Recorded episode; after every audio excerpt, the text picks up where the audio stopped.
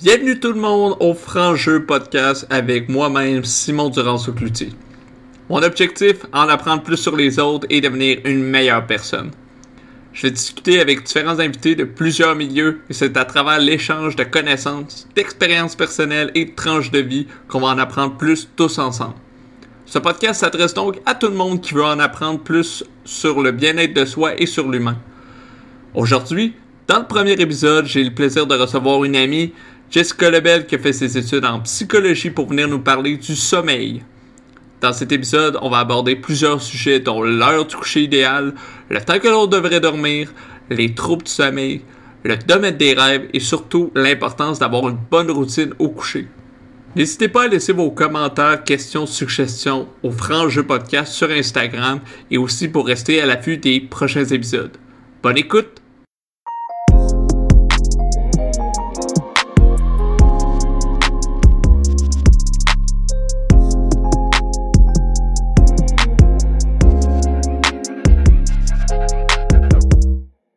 Bonjour Jessica Lebel. Euh, comment ça va? Ça va très bien et toi? Ça va super bien. Écoute, je suis super content de t'avoir comme euh, première invitée euh, à mon podcast, Francheux. On parle de, bien-être, puis toi, tu es, spécialiste en psychologie. tu veux-tu te présenter un peu pour ceux qui ne te connaisseraient pas? Oui, ben moi en fait, si tu dis que je suis spécialiste en psycho, je suis en fait j'ai fait toutes mes études en psychologie. Euh, j'ai fait mon bac, ma maîtrise. Euh, le, le, sujet qui m'intéresse le plus, c'est le sommeil. Fait que c'est ça mon dada, c'est vraiment le sommeil, euh, que ce soit le sommeil normal, le sommeil avec des troubles. c'est vraiment ça qui m'a intéressé là, tout le long de mon parcours. Puis au courant de, de mes études, euh, ben là, j'ai rencontré des personnes, j'ai rencontré des professionnels, puis ça m'a amené à être euh, assistante à la présidente de la Société canadienne de sommeil. Mm-hmm. Cool. Euh, donc ça, c'est un de mes nombreux titres. je suis aussi professionnelle de recherche. Donc ça, c'est ma job principale, professionnelle de recherche. Puis ça, c'est comme le bras droit d'un chercheur. Fait que, Les chercheurs à l'université, les chercheurs dans les centres de recherche, ils ont besoin de personnes pour faire euh, rouler le laboratoire, euh, euh, gérer les, les, étudiants, gérer les études. Fait que ça, c'est c'est ça que je fais. donc, je gère plusieurs laboratoires avec des études scientifiques. Puis, euh, je suis aussi euh, technicienne en chef au Cégep de Sainte-Foy. Donc, euh, je donne des cours, je donne des ateliers, je donne beaucoup de conférences sur le sommeil aussi, vu que c'est mon dada. Mhm. Donc, je donne des conférences sur le sommeil là, à pas mal tous les étudiants qui passent là, en santé ou en sciences sociales. Cool. Puis, tu, parlais que tu gérais les, les centres de recherche. Au final, c'est d'être le bras droit, de s'assurer que les recherches vont bon train, etc. Ou tu as les deux mains dans, dans la, la, prise d'échantillons, etc., etc.? Euh, moi, je fais de, de, de, A à Z toutes les étapes d'une recherche. Donc, euh, dans, euh, dans mon travail, je suis amenée à premièrement faire des demandes de subvention pour avoir euh, mhm. de l'argent. Donc, pour faire de la recherche, ça prend évidemment de l'argent. C'est ça. Donc, on va imaginer un projet. Donc, moi et le chercheur, la chercheuse avec qui je travaille, on va, on va imaginer un projet selon notre sujet, selon qu'est-ce qu'on euh, qu'est-ce qu'on veut faire. On va l'écrire, on va le présenter aux organismes subventionnaires euh, qui vont nous, donner de l'argent ou pas. Euh, donc, on est quand même chanceux parce que en, en, psychologie, moi, je travaille en troubles de stress post-traumatique, en agression sexuelle. Donc, ça, c'est toutes des choses qui sont assez assez importantes. Puis, il faut il faut en parler, puis il faut faire de la recherche là-dessus. Donc, on a, euh, on a de l'argent au laboratoire. Donc, à partir de là, euh, une fois qu'on a notre subvention, ben là, c'est de préparer tous les documents, préparer tout, tout euh, qu'est-ce qu'il va falloir faire, engager du monde, de recruter des participants, s'occuper de, de tout ce qui est par rapport aux participants. Puis après ça, la dernière étape de la recherche, ben, c'est d'analyser les données, faire les analyses statistiques, puis écrire beaucoup d'écriture d'articles euh, scientifiques, euh, puis de, vulgarisation, donc pour communiquer les résultats. Donc de A à Z, vraiment, moi, mon travail m'amène à toucher à toutes les étapes d'une recherche scientifique. C'est vraiment malade. C'est cool. En plus, je sais que tu, tu voyages beaucoup parce que ces recherches-là qui prennent autant de sous, autant de temps, ben, ça te permet de, de voyager pour le travail aussi pour le plaisir, là, mais ça te permet aussi de, de, présenter ça ailleurs puis de, de, comparer. C'est vraiment cool. Puis le sommeil, c'est ton dada, puis je veux dire, c'est le truc qui est super, supra important pour tout le monde. Je veux dire, oui. tu dors euh, un tiers de, de, de, ta journée quasiment. Là. Pratiquement, euh, oui. pratiquement. Fait que, tu, dors, tu dors quand même beaucoup. Puis, euh, tu sais, parle-nous-en, comment tu gères ça, euh, le sommeil, parce que je veux dire, comme on disait un peu avant de commencer, quand tu dors bien, ça va bien, là, tu commences ta journée, hop, euh, du mon pied, puis tout va bien, mais tu sais, quand tu as de la difficulté à dormir pour X, Y raison, euh, ça avec beaucoup de choses. ouais, c'est quand qu'on... C'est quand on dort pas qu'on se rend compte à quel point c'est important, de dormir. Oui, exactement. c'est ça. Puis justement, tu sais, vous autres, vous vous penchez sûrement là-dessus. Vous faites pas des recherches sur euh, les clients qui vont bien. Là, je veux dire, c'est plus. Euh, ben, euh, oui, on, va en parler de ceux qui dorment mal, mais c'est super important de faire des recherches sur ce qui va bien. Parce que si on veut éventuellement bien aller, ben, il faut comprendre pourquoi il y a certaines personnes qui vont bien. Exactement. Euh, fait que non, c'est ça, des, euh, des, recherches sur les personnes qui dorment bien, on en a. Puis, ben, tu sais, euh, pas, pas, moi personnellement en ce moment. Uh-huh. Euh, puis aussi en sciences, tout le temps, dans, les bonnes études, les grosses études, on va tout le temps parler d'un groupe avec un trouble puis un groupe sans le trouble pour aller les comparer. Fait que personnes qui dorment bien, j'en vois quand même. Là.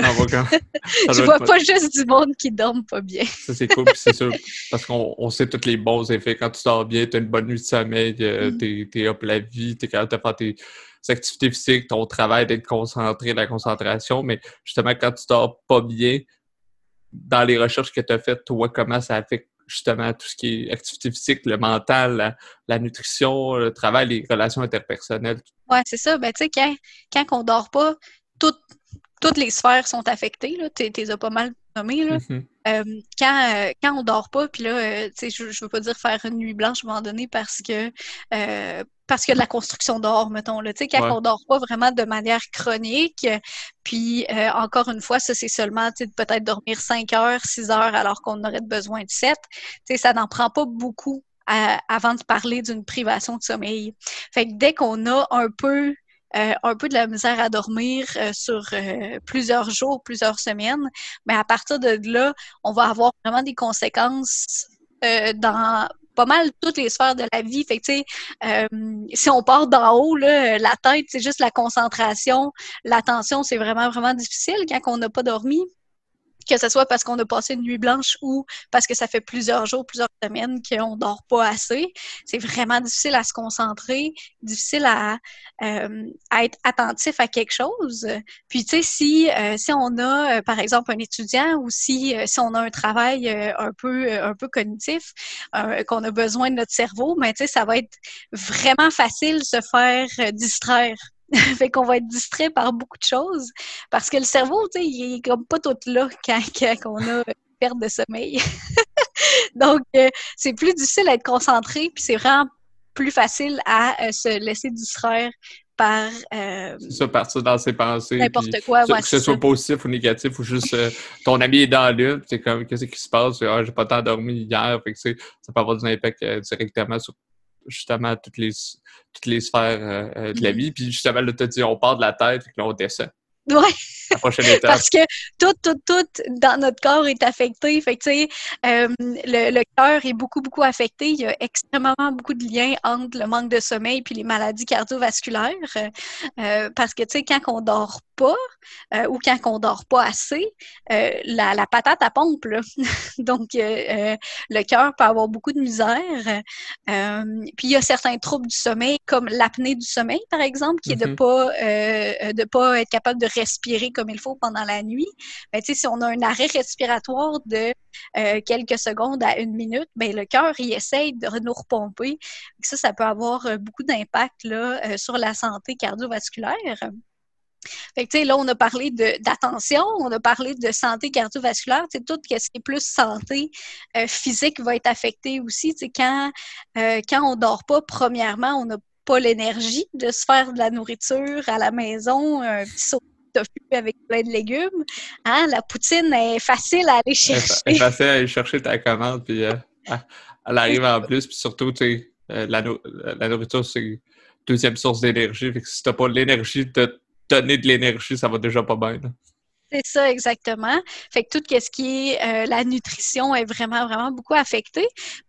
Comme j'ai dit, tu n'as pas l'énergie de te faire euh, des, des, de la bonne bouffe. Puis c'est, c'est aussi quelque chose que le corps va aller demander. Tu sais, le corps n'est pas capable d'avoir l'énergie euh, avec le sommeil. qu'est-ce qu'il va faire? Il va aller demander de l'énergie rapide. Puis l'énergie rapide dans la bouffe, c'est quoi? C'est le gras puis le sucre. Est-ce que c'est euh, c'est cause à effet direct, dans, dans, le sens il va te donner le goût de manger de la junk? Ça a été prouvé, ça?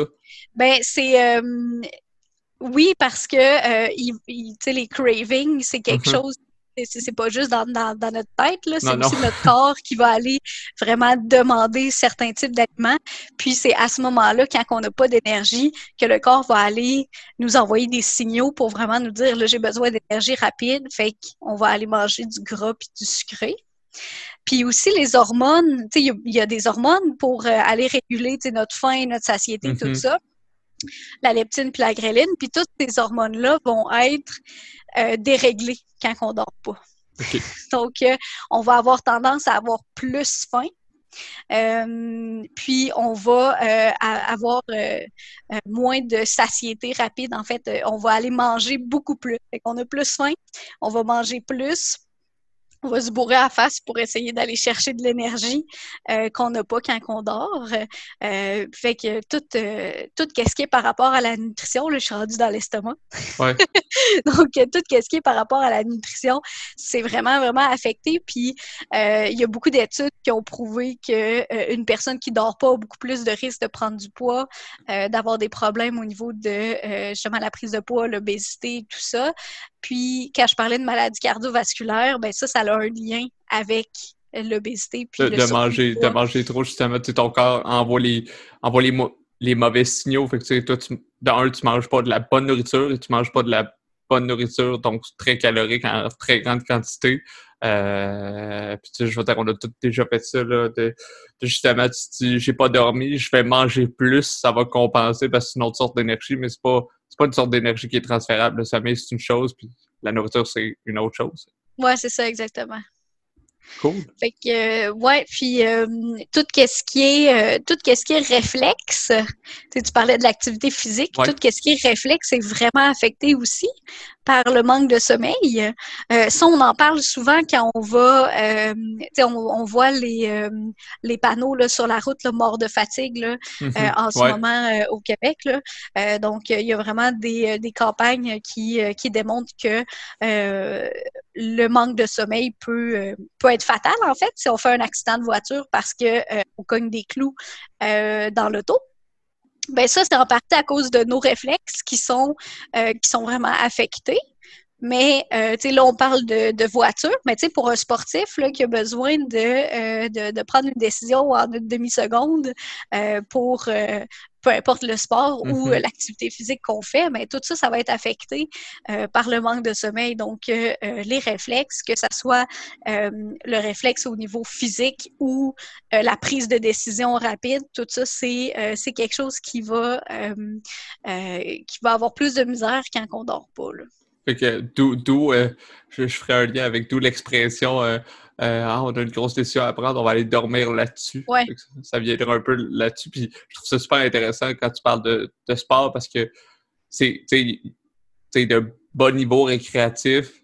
OK, la demi-seconde paraîtra pas tant que ça si t'es un bon joueur de XY sport, mais à haut niveau, la demi-seconde, c'est des fois ce qui fait la différence entre une quatrième place puis une médaille d'or, une première position. Fait que, encore plus important, plus que de dire euh, je dors, j'ai de l'énergie, ben c'est c'est le principal euh, moteur de, de, de, ta journée, là, le sommeil.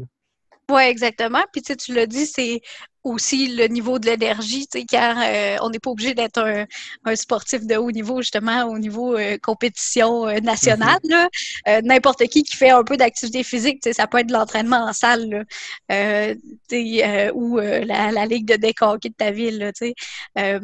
quand, quand tu dors pas, ben euh, t'as pas, pas l'énergie, c'est beaucoup plus difficile. Euh, mais en plus, si tu dépenses ton énergie, mais là, ça va être beaucoup plus difficile d'aller la euh, rechercher. Fait que la période de récupération après ton activité physique, qui est une période très, très importante, ça va être encore plus difficile. Euh, puis les muscles peuvent avoir beaucoup plus de difficultés à retrouver leur leur statut en santé. Oui, c'est ça, faire le processus de de récupération, mais à quel, à quel, point, exemple, euh, parce qu'on on a beaucoup de gens qui dorment pas beaucoup, là, qui sont mm moi je suis le même, je dors pas beaucoup, puis ça va, puis euh, tout, va, tout va bien, puis ils font ça. Moi, j'avais, je connaissais quelqu'un à l'université quand j'étais à l'université, la personne a dormi 4 euh, heures, on faisait des travaux, puis moi, j'allais me coucher à minuit, mais je me levais à 8 heures. La personne, elle, elle, se relevait à 5 heures, puis avait le temps d'en faire beaucoup. À quel point mettons, euh, j'ai comme deux sous-questions. La première question, c'est ça se peut-tu quelqu'un qui a mm-hmm. vraiment besoin de moins de sommeil, de le fameux 7-8 heures que tout le monde recommande? C'est ma première question. Puis la deuxième question, c'est euh, à quel point quelqu'un, exemple, moi, pendant quelques jours, je dors mal à coup de une heure, une demi-heure, deux heures. Euh, à quel point ça prend du temps pour récupérer ce sommeil-là, de revenir, ouais. c'est pas en dormant 12 heures le lendemain que hop, la vie, je, suis revenu, tu sais, oh, 8 plus 8 égale 16, mais euh, j'ai dormi 4 euh, heures la nuit dernière, je dors 12, je suis rendu à 16, fait que je suis égal, tu sais, ça fonctionne pas comme ça. Non, ça fonctionne pas de même. je vais répondre à ta première sous-question, puis après ça, on va y revenir parce que ça, c'est quelque chose que euh, je dis et je redis à mes étudiants, puis euh, à tout le monde à qui je croise dans la rue quasiment. Là. fait que, premièrement, ta question sur les personnes qui disent euh, Moi, je dors quatre heures, puis je suis mm-hmm. correct. Ça se peut, il y a des différences comme tu sais il y a des personnes qui sont qui ont les cheveux bruns, il y a des personnes qui ont les cheveux blonds, mais il y a des personnes qui peuvent dormir très peu puis des personnes qui peuvent dormir beaucoup beaucoup. Fait que, on va les catégoriser petits dormeurs, grands dormeurs ou dormeurs moyens, plus normal, euh, euh, entre guillemets. Euh, mais, sais, un petit dormeur, ça peut dormir comme 4 heures, 5 heures, puis après ça, faire sa journée, puis être bien correct. un grand dormeur, ça, par exemple, ça va avoir besoin, par exemple, de 9-10 heures de sommeil pour vraiment être capable de faire sa journée comme du monde. La majorité du monde vont se trouver dans le milieu, fait qu'on va avoir besoin d'un 6 à 8 heures, mettons. C'est pour ça qu'on dit souvent 7 heures. Euh, mais ça, c'est pas quelque chose qui est recommandé pour 100% de la population. Mm-hmm. Si euh, quelqu'un qui dort 5 heures puis est capable de faire sa journée en dort 7-8, ben là, c'est trop.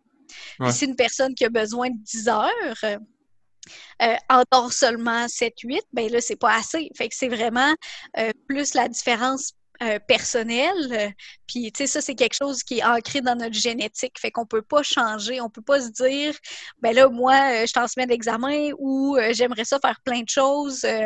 Trump, là, il est sorti, il est sorti en disant que lui, il dormait quatre heures puis il était correct. Fait que je veux faire pareil. tu sais, c'est souvent ce que des gourous de productivité vont dire. Là, euh, si, euh, si tu veux être productif, dors 4-5 heures, c'est pas vrai. c'est vraiment, vraiment, vraiment pas vrai. Euh, parce que si nous, on a besoin de 7-8 heures pour fonctionner dans notre journée, puis qu'on en dort seulement 4-5 parce qu'on se dit, je vais avoir full de temps, Mhm. Ben là, l'affaire, c'est qu'on a le temps, mais ça nous prend beaucoup plus de temps à se concentrer, beaucoup plus de temps avant de faire les choses. Euh, puis, on a beaucoup plus de risques de faire des erreurs. Euh, par exemple, de se tromper dans ce qu'on est en train de faire ou euh, de si, si, par exemple, on lit quelque chose, puis on relit le même paragraphe non-stop quand on étudie mettons, ce qui est sûrement déjà arrivé. Ça, me, rappelle vaguement des, des, des nuits à l'université. C'est ça, exactement. Euh, quand on est étudiant, c'est souvent le fléau, lire le même paragraphe parce qu'on est un peu euh, fatigué, tanné euh, cognitivement. fait que ça, c'est quelque chose qui est vraiment personnel à nous-mêmes. Puis, si on veut savoir combien de temps on a mm-hmm. besoin, ben, on peut faire le test une fin de semaine euh, pendant qu'on est en congé. Tu ne vas pas dormir quatre heures pour essayer de voir si tu es correct pendant ta semaine de travail. Tu risques de la trouver rough si c'est pas assez. Là. c'est ça. c'est justement ce que j'allais te demander, justement, de faire des tests parce que tu disais euh, euh, tantôt, justement, si tu dors trop, tu es habitué de dormir 5 heures, puis là, tu dors 7-8, ben, ça va affecter ta journée. On, on a tous déjà fait ça de on est un peu fatigué, puis au final, il manque peut-être juste une demi-heure, mais là, on se rendort pour deux heures, puis finalement, on se réveille deux heures après, plus fatigué. Ouf, c'est lourd, hein? C'est lourd, et c'est là, mon, mon, Dieu, on dirait que mon corps est parti pour un, un autre bout encore. Là. Ouais. Ça, ça c'est dû à quoi? C'est dû au fait que le corps, lui, se dit euh, je suis mou, fait que qui, qui, qui, est ralenti, je veux dire, qui, qui fait juste bon, ben, il fait comme bon ben c'est ça mon ordre, c'est pas, c'est pas son cycle naturel. C'est ça, ben tu l'as dit, cycle. En fait, le sommeil, c'est extrêmement cyclique. Euh, on a euh, différents types de sommeil. Hein, fait que euh, quand on s'endort, puis tout pendant la nuit, on va passer par différents cycles, différents stades de sommeil. on les connaît un peu dans le langage commun, sommeil léger, sommeil profond. Mm c'est ça, exactement. Le sommeil paradoxal qui est le troisième. Euh, donc, on va tout le temps commencer en sommeil léger. Après ça, on va descendre en sommeil profond. On va avoir une période de sommeil de rêve. Puis après ça, on va recommencer. Fait qu'on fait tout le temps euh, une genre de, euh, de vague. On, va de, léger à profond. Après ça, on revient. puis pendant nos premières heures de la nuit, on va avoir beaucoup plus de sommeil profond. Puis le sommeil profond, c'est lui que c'est comme impossible nous réveiller pendant qu'on dort euh, mm-hmm. profondément. Euh, c'est là où que le corps il bouge pas beaucoup, le, le corps est vraiment vraiment relax.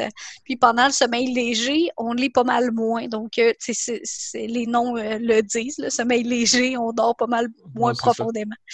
fait pendant les dernières heures de la nuit, on va surtout avoir du sommeil léger puis paradoxal. sommeil paradoxal, c'est pourquoi on l'appelle de même? Euh, non, parce que c'est le paradoxe de quelque chose, mais non, j'ai aucune idée. c'est exactement ça, c'est paradoxal. Euh, on l'appelle comme ça parce que euh, il y a, en fait, on dort, mais le cerveau est autant actif que si on était réveillé. Puis c'est pour ça qu'il y a des rêves, c'est pour ça qu'on est capable d'imaginer chose de voir des images, d'entendre des sons, c'est parce que le cerveau il est vraiment, vraiment réveillé. Euh, fait que la différence entre le sommeil et l'éveil quand on est en sommeil paradoxal est très minime. Fait que ça, quand on en a à la fin de la nuit, du sommeil léger, du sommeil paradoxal, mais le cerveau, le corps, il est déjà en train de rouler pas mal à pleine capacité. Euh, on, récupère évidemment, mais euh, si on se réveille à partir de ces périodes de sommeil-là, c'est vraiment facile. on se réveille, c'est correct, ça nous prend quelques minutes, puis après ça, on est correct pour faire notre journée. Sauf que si euh, tu dors, tes euh, quatre premières heures que là, tu es en sommeil profond. Puis là, tu dors tes quatre dernières heures, tes trois, quatre que là, tu es en sommeil léger, sommeil paradoxal. Puis tu as décidé, toi, qu'en fin de semaine, tu dormais parce que tu n'as pas beaucoup dormi cette semaine. Euh, tu avais une grosse semaine où tu as dormi comme 5-6 heures. Puis là, tu veux récupérer ton sommeil, puis tu dors 12. Ben là, ce que tu vas dire à ton corps, c'est Hey, tu as encore une opportunité de dormir je me réveille pas tout de suite. Fait que le corps, lui, en profite parce qu'il aime ça, le sommeil profond. Fait qu'il va retourner dans le sommeil profond que normalement, on n'a pas en fin de nuit. Puis c'est pour ça que quand on dort vraiment beaucoup, qu'on se laisse dormir des 10-12 heures, puis que c'est pas nécessaire, ben c'est là qu'on va se réveiller, puis que c'est vraiment lourd. Là. Euh, c'est un peu comme euh, l'équivalent de faire une sieste sur le divan pendant deux heures, là, que là, tu te réveilles, puis tu sais pas t'es où, tu sais pas t'es qui, mm-hmm. t'es pas capable de bouger. ben ça, c'est parce que tu te réveilles d'un sommeil profond puis c'est extrêmement difficile de s'en sortir euh, si tu n'as pas une période de sommeil léger ou sommeil paradoxal pour faire le pont. Fait que si tu passes de sommeil profond à éveil, ben là, c'est là que tu es confus, puis c'est lourd, puis ça te tente pas, puis tu veux pas bouger. Ah, c'est parfait. C'est vraiment ça qui fait le, lien parce que tu sais, justement la sieste que tu t'installes un peu trop confortablement. Tu sais, comme j'ai juste besoin de euh, de, de, pas grand temps. Puis c'est ça qui est le plus efficace, c'est ça qui est le plus tannant pour nous autres, parce que nous autres, on aime ça dormir, puis notre corps mm-hmm. aussi nous dit.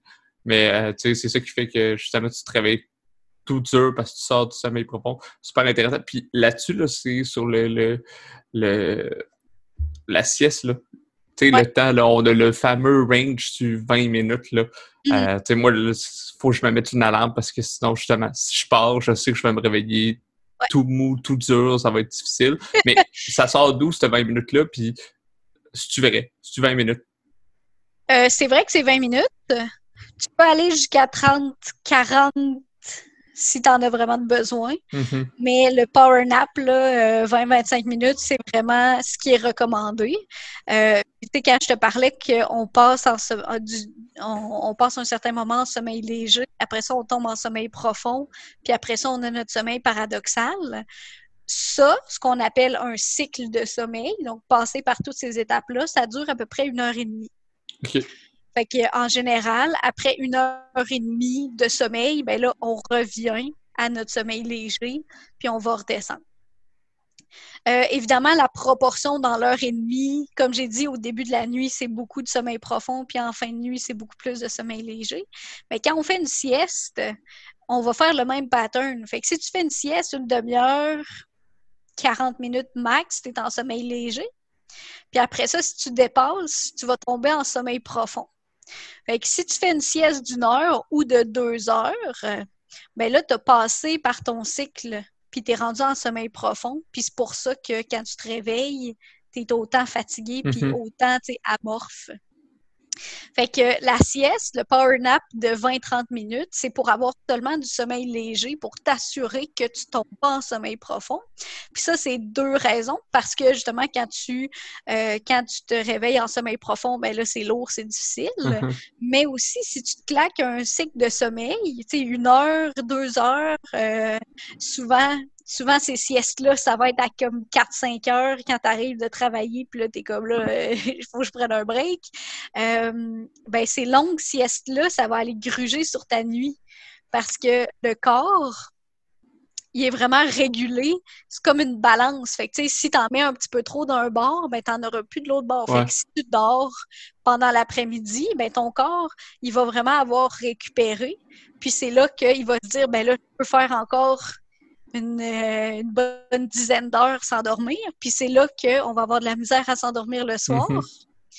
Puis là, tu viens de te pogner dans un cercle vicieux. Parce que si tu as fait une sieste, puis là, tu t'endors pas, le lendemain, il faut que tu te lèves quand même à une certaine heure parce qu'on on travaille, on va à l'école, tout ça. Puis là, tu auras besoin de faire une sieste. Tu viens vraiment de te pogner dans des, euh, des mauvaises habitudes là, euh, du côté de la sieste. Fait que justement, là, tu parlais, tu parlais d'habitude. justement, instaurer la routine de, sommeil. C'est quoi tes trucs, c'est quoi tes, indications, c'est quoi qui, fait que tu es capable de. Oui, évidemment, ça va être d'aller se coucher aux mêmes heures, euh, d'essayer d'avoir un cycle, mais tu sais, euh, il y a sûrement d'autres trucs autour de ça à travers les recherches que tu as Oui, c'est ça. Ben, tu sais, euh, le, quand je disais qu'on avait des cycles, ben, les cycles sont là à l'éveil aussi. on a tout le temps une période de plus euh, euh, d'éveil où on est plus concentré, puis là, on a une période où on est un petit peu plus down, plus fatigué. Euh, ça, c'est des cycles qu'on va avoir pendant la journée. Mm-hmm. Fait que notre corps, il est tout le temps en train de se réguler, euh, puis tout le temps en train d'essayer de trouver une certaine balance. Fait que si on s'habitue à dormir tout le temps à la même heure puis à se réveiller pas mal à la même heure, euh, ben le corps il en aura plus de problème de, euh, de s'endormir parce qu'il va le savoir. Bon, mais là, à cette heure-là, on s'endort. Puis je le sais que j'ai juste 7 heures ou 8 heures euh, que, que, que, je peux dormir parce que l'humain, après ça, à 6h30 le matin, il se réveille et ça va faire sa job. Là. Fait que si on s'habitue à vraiment avoir une routine, puis à habituer notre corps à se coucher, à se lever aux mêmes heures, euh, ce qui va se passer, c'est que notre sommeil va être beaucoup plus consolidé. Fait que le corps va de lui-même se dire j'ai pas le temps de me réveiller deux heures pendant la nuit si j'ai juste sept, huit heures au lit. Mm-hmm. Fait qu'il va vraiment nous donner du sommeil consolidé pendant la nuit. Alors que si on, on, va se coucher à comme 9-10 heures, euh, on, on, lit, on, check Facebook, Instagram, peu importe notre téléphone. Puis après ça, quand on se lève le matin, ben, on fait la même chose. On se dit, ah, c'est pas grave, j'ai mettons, en situation de pandémie, qu'on n'a pas besoin de sortir de chez nous nécessairement, euh, ben, tu sais, là, euh, si on passe 10 heures dans notre lit, ben le corps, il va faire, c'est pas grave, j'ai juste, tu j'ai 7 heures à dormir, là-dedans, dans 10 heures. Fait que je vais en dormir 4, je vais me réveiller 2 heures. Puis après ça, je vais redormir un peu. Fait que pour vraiment avoir un bon sommeil, puis arrêter de passer des heures et des heures à virailler, puis se réveiller pendant la nuit, faut vraiment dire à notre corps, écoute, là, t'as juste 7 heures dans le lit, t'es mieux de dormir, sinon ça va mal aller. Faut que tu te parles. Faut que tu parles faire ton, ton, corps. Fait que toi, toi, au final, tu suggérais, mettons, quelqu'un sa routine, que ce soit Alexa ou que ce soit euh, téléphone cellulaire, soit le soir et slash le matin. Mm-hmm. Toi, t'aurais tendance à dire euh, assis-toi dans ton divan ou à table de cuisine, fais tes affaires, puis du moment que tu t'en vas dans le lit, c'est là que tu sors, tu te couches, parce que c'est vraiment là que tu vas envoyer le bon signal euh, au corps. Là. Tu, sais, tu peux pas lui dire euh, dors les 7 heures, puis au final, tu niaises parce que là, lui, il va rire de toi. Voilà, puis lui, il va prendre, euh, il va prendre le temps qu'il a, puis s'il veut se réveiller, ben il va se réveiller. Fait que, tu sais, quand on parle de routine pour bien dormir, c'est aussi pendant qu'on dort pas. Fait que, tu sais, avant de se coucher, puis le matin, mm-hmm. on fait vraiment attention de pas associer son lit à faire plein d'affaires. Là. Euh, comme il y en a beaucoup qui vont lire ou qui vont regarder euh, euh, leur téléphone ou la télé, par exemple. Mm-hmm. ou par exemple, quand on est étudiant, ben là, on va étudier un peu dans notre lit avant de se coucher. Ben, tout ça, ça va faire en sorte que le lit va être un peu confus. Ça va être juste un autre lieu de vie. Mm-hmm. Alors que si on réserve toutes ces activités-là pour le divan, pour la, la chaise, le bureau, whatever. Puis après ça, quand on est fatigué, on va dormir, ben on va vraiment associer. Euh, c'est un concept super important là, euh, en, psychologie puis en comportement, donc de vraiment associer des choses ensemble. Donc, on va associer notre, notre, euh, notre lit avec le fait de dormir. C'est vraiment de faire une, association, mais aussi de faire une coopération avec notre corps. Aide, ton corps à t'aider donne-y la bonne liste d'informations pour que la machine fonctionne bien. Si tu changes tes paramètres tout le temps ou c'est changeant, ben après ça, la machine ne peut pas bien fonctionner. C'est ça, exactement. Fait qu'on lui dit tout le temps, moi, je sais que j'ai besoin d'à peu près 7 heures. Fait que le soir, on va, euh, on va faire nos petites affaires, on va finir notre journée. Euh, puis là, on a notre petite routine de préparation au coucher. Fait que on se brosse les dents, on se met en pige ou mm-hmm. euh, on prépare notre, notre journée du lendemain, on prépare notre verre d'eau, puis là, on se couche. Mais tout ça, ça fait en sorte que ça prépare le corps. Ça dit, là, on s'en va se coucher. Puis quand on s'en va dans le lit, ben là, lui, il sait qu'il faut qu'il dorme. Puis le matin, euh, quand, euh, quand on est rendu habitué à faire cette routine-là, le matin, on n'a quasiment plus besoin d'une alarme. Euh, puisqu'on va se le dire, les alarmes, c'est le fléau de nos vies. si tu t'annonces faire réveiller par une alarme puis t'es pas prêt, là tu snoozes puis tu te rendors deux minutes.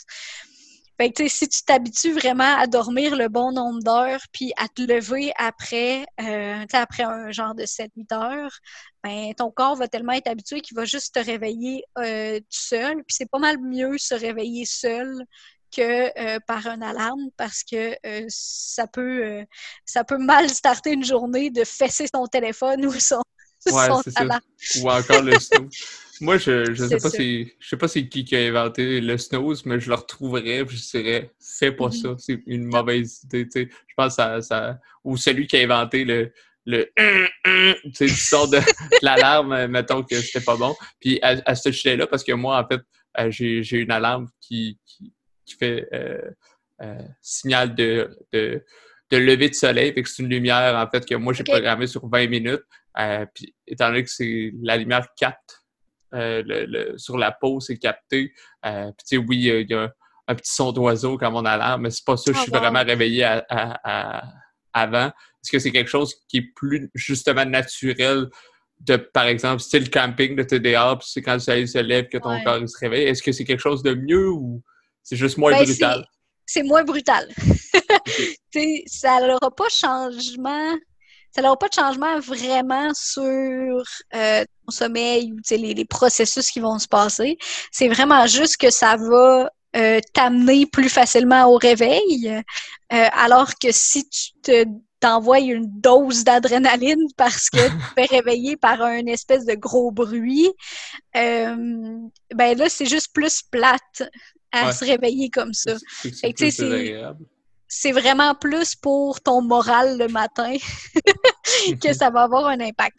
Mais encore là, c'est pas mal plus le fun de se réveiller tranquillement, réveiller plus zen ou, comme je te dis, se réveiller tout seul que euh, se réveiller par une alarme. Sauf que, tu sais, il y a des personnes qui ont vraiment besoin d'une alarme parce que s'ils n'ont pas d'alarme, ben, ils vont dormir des 10-12 heures euh, alors qu'ils n'en ont pas de besoin. Là. Euh, fait que, tu sais, effectivement, une alarme qui est comme ça, qui est plus lumineuse, parce que, tu sais, la lumière, c'est très, très important pour notre cycle mm-hmm. de, de, sommeil puis d'éveil. Fait que d'avoir vraiment de la lumière le matin, c'est quelque chose qui est vraiment, vraiment important pour pour se réveiller cognitivement. C'est souvent ce qu'on va dire là, aux personnes qui, qui, ont de la misère à se réveiller, quand c'est lourd, puis euh, plus de misère à euh, commencer sa journée. C'est ouvres les rideaux, tu regardes dehors, tu, au pire, euh, tu regardes dans ta fenêtre quelques minutes, mais tu sais, de faire en sorte d'aller chercher de la lumière, ça va nous réveiller beaucoup. puis ça va être plus agréable, comme tu dis, là, que, que se réveiller par le gros bruit. Là. Oh, puis aussi le snooze, c'est plate parce que on, on, se dit tout le temps ah, je, vais, me remettre 10 minutes là, puis, euh, puis après ça, je vais me réveiller puis le 10 minutes il arrive vite. Euh, ben tu sais, le snow c'est vraiment vraiment pas bon, c'est pas recommandé. Quand tu te réveilles, réveille-toi là. parce que euh, ce sommeil-là que tu as de plus, le genre 5-10 minutes de plus, c'est pas récupérateur du tout. Ça sert à rien, en fait. Souvent, ça surtout quand tu as le, le, même euh, son agressant, ça fait juste euh, t'agresser euh, encore C'est ça, plus. Exactement. Puis sur, sur, la lumière, par exemple, je me, je me posais la question. Totalement d'accord avec toi, puis je comprends le, le, le, côté où ça va être moins brutal, ça va juste être plus le fun. Mais si on parle plus du côté, exemple, on appelle les, fameuses dépressions saisonnières là, de, de la lumière, que ce soit en avant, etc. Est-ce que le fait, mettons que moi j'ai toujours des heures de sommeil, exemple, on va dire de 10 à 6 par exemple, euh, est-ce que le fait justement d'avoir ce côté lumière-là, même s'il fait noir dehors, le fait que moi, mon corps est comme un peu plus wake-up, ça va avoir un peut-être un, un effet supplémentaire bénéfique? Oui, mais c'est un peu la base de la luminothérapie. Mm-hmm. Euh, de, de, vraiment aller chercher une lumière là, qui va euh, qui, qu'on va en fait regarder, qu'on va absorber, mhm. si je peux dire. Euh, la, la, lumière, c'est très, très euh, important pour notre rythme circadien. Euh, le rythme circadien, c'est lui qui va aller réguler notre sommeil, évidemment, c'est le l'éveil puis le sommeil, mais ça régule beaucoup de choses. C'est le rythme circadien, ça va réguler euh, plus que 150 euh, trucs dans notre corps. Fait que ça soit euh, la sécrétion de l'hormone de croissance, que ça soit le, cortisol qui est l'hormone de stress. donc, toutes les, toute la, sécrétion d'hormones, donc la, la, faim, comme je te disais mm-hmm. plus tôt, là, toutes les hormones de faim vont être affectées à cause du rythme circadien. Puis le rythme circadien, lui, c'est vraiment la lumière qui va le régler. Fait que quand on a des périodes où il fait noir longtemps, où euh, ça prend du temps avant que le sommeil, euh, que le soleil se lève, puis qu'il se couche tôt, c'est comme l'hiver. Ben notre rythme est tout un peu déréglé. Fait que d'aller chercher, comme tu as dit, une lumière, que ça soit c'est comme ton réveil matin ou, euh, par exemple, euh, les lumières de luminothérapie là, qui se vendent, euh, qui est en fait une lumière bleue qui qu'on va se mettre à certains moments de la journée. Mm-hmm. ben, D'avoir ça, ça va aider énormément parce que notre cerveau, il est allumé quand il y a de la lumière, puis il est éteint quand il fait noir. Mm-hmm. Donc, on, va, on va vraiment essayer d'avoir euh, de la bonne lumière, ce qui est en général la lumière du soleil. Euh, mais si ça c'est pas, euh, si ça c'est pas, on, on, peut pas l'avoir parce que le soleil il est couché. Il, ne se lève pas à, 6 heures telle, telle, telle saison. C'est ça. C'est ça exactement. Ben là, on va euh, aller chercher. Euh, si, tu sais, là, je dis ça, mais c'est vraiment pas tout le monde qui est affecté autant. Il y, y, a des personnes plus affectées que d'autres. Mais si on se retrouve à être affecté beaucoup par ça, on peut aller chercher euh, des lumières qui est des lumières plus bleues parce que c'est ça qui va aller chercher notre notre rythme circadien. Mm-hmm. Puis la sécrétion de l'hormone qui va nous réveiller ou endormir. Puis c'est un peu pour ça aussi que les cellulaires, tablettes, ordinateurs, c'est si euh, dommageable pour notre sommeil parce que c'est de la lumière bleue. C'est de la lumière euh, brillante euh, qui, va nous, qui va nous affecter que si on regarde notre téléphone le soir, ben on est en train de dire à notre cerveau, il y a de la lumière, reste réveillé. Euh, c'est pour ça que dans les dernières années, ils ont sorti là, des filtres. Euh, sur tous les téléphones maintenant, c'est ça, il y a des filtres là, euh, éclairage nocturne, puis c'est plus jaune-orangé. C'est parce que cette lumière-là nous affecte pas mal moins. Fait que la, euh, la lumière, par exemple, d'une pièce ou d'une petite lampe de chevet, ça nous affecte fait pas autant que euh, la lumière de notre téléphone, de notre tablette, par exemple. Surtout qu'on l'a directement dans la face. Là, fait surtout que c'est ça, tu l'as à deux pouces du visage. surtout, ouais, surtout, moi, c'est ce que je mets, justement, la lumière euh, jaune, tout ça. Puis même là, c'est sûr que ça a un effet entre. c'est sûr que si tu peux pas t'en empêcher, t'es mieux de mettre une lumière jaune, mais si par exemple, euh, tu peux prendre l'habitude de faire tout ce que tu as à faire, puis quand tu vas dans le lit, c'est pour dormir. C'est ça, il faut que tu priorises cool. Euh, moi, j'avais euh, une coupe de. Tu il y a beaucoup de croyances, il y a beaucoup de mythes dans, le sommeil.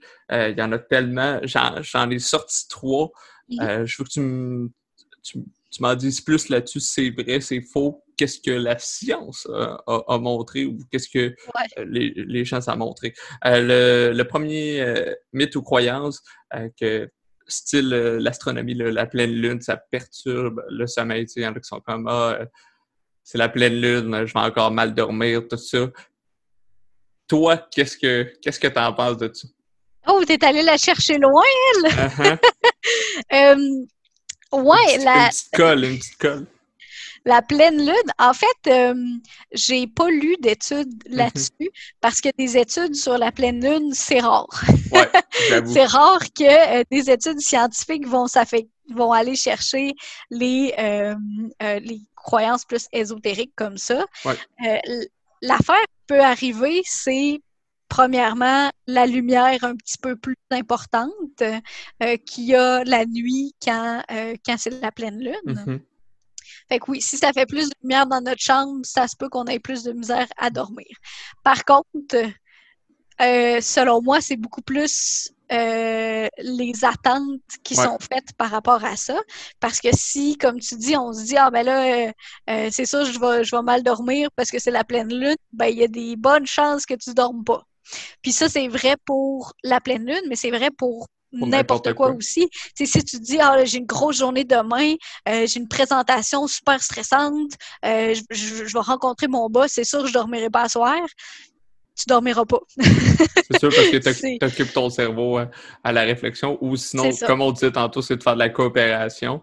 Mm-hmm. Euh, en fait, comme tu disais, parce que moi, je faisais juste répéter tes dires, mais comme tu disais, c'est vraiment la coopération avec son corps. Puis justement, si tu y envoies un mauvais message de justement, tu sais, de Hey, c'est la pleine lune ou euh, euh, mon char est parqué d'avant plutôt de reculons, ben, quand il est parqué de, reculons, je dors moins bien, ben c'est sûr, un moment donné, ton cerveau va y croire, là, puis justement, il va agir en fonction de ça. Ouais. Puis, tu sais, c'est. Euh, ça, c'est des croyances qu'on va avoir sur notre sommeil. Tu sais, là, tu parles de pleine lune, mais tu sais, mm-hmm. de ne pas être capable de dormir, par exemple. Euh, ben, ça, c'est ce qu'on va aller travailler beaucoup quand on a de la difficulté à dormir, parce que ces croyances-là vont être ancrées en nous. Puis, tu sais, on va dire là, euh, j'ai pas été capable de faire ma journée ou, euh, par exemple, euh, je serais pas capable de m'endormir à soir, mais demain, je serais pas capable de faire ma journée. Puis après ça, je vais passer une mauvaise semaine. Puis, tu sais, tout ça, c'est le petit hamster qui roule, puis qui roule, puis qui s'arrête jamais. Puis quand ton hamster, il s'arrête jamais, ben tu dors mal. Fait que ça, c'est des choses qu'on va vraiment aller travailler euh, chez les personnes qui ont la difficulté de sommeil, parce que ces croyances-là, on les on les intègre, puis on les croit beaucoup. Là, euh, comme ton exemple, c'est la pleine lune, mais juste de se dire que ah, je dormirai pas à soir à cause de XY, ben ça, ça va faire en sorte que c'est euh, un peu une prophétie qui s'auto euh, répète. le fait que, ça, Qui se produit exactement. Puis, tu sais, C'est euh, justement, ça doit être euh, un peu comme on parlait tantôt de routine, ça doit être un peu dans, ce que vous travaillez avec euh, les, clients, c'est justement de créer une routine où tu es capable de, même s'il se passe plein de choses, de faire le vide, d'avoir une routine qui te met en confiance, qui est capable que quand tu mets la, tête sur l'oreiller, ben tu sais, que ce soit d'écrire ou, ou de les dire à voix peu importe, là, ça fait que tu es capable de t'endormir directement, directement après.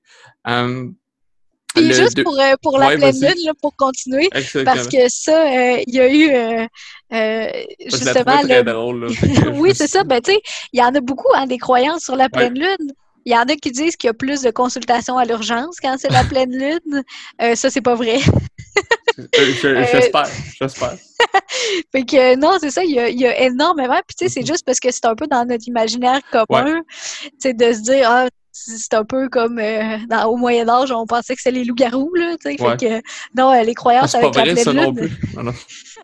Écoute, je suis pas une experte en loups-garous, mais j'aurais tendance à dire que Je me non. prends en note. mais ouais, non, c'est ça, puis je veux dire, sur n'importe quoi, là, tu sais, il y en a que c'est, c'est ça, c'est la pleine lune, il y en a, c'est...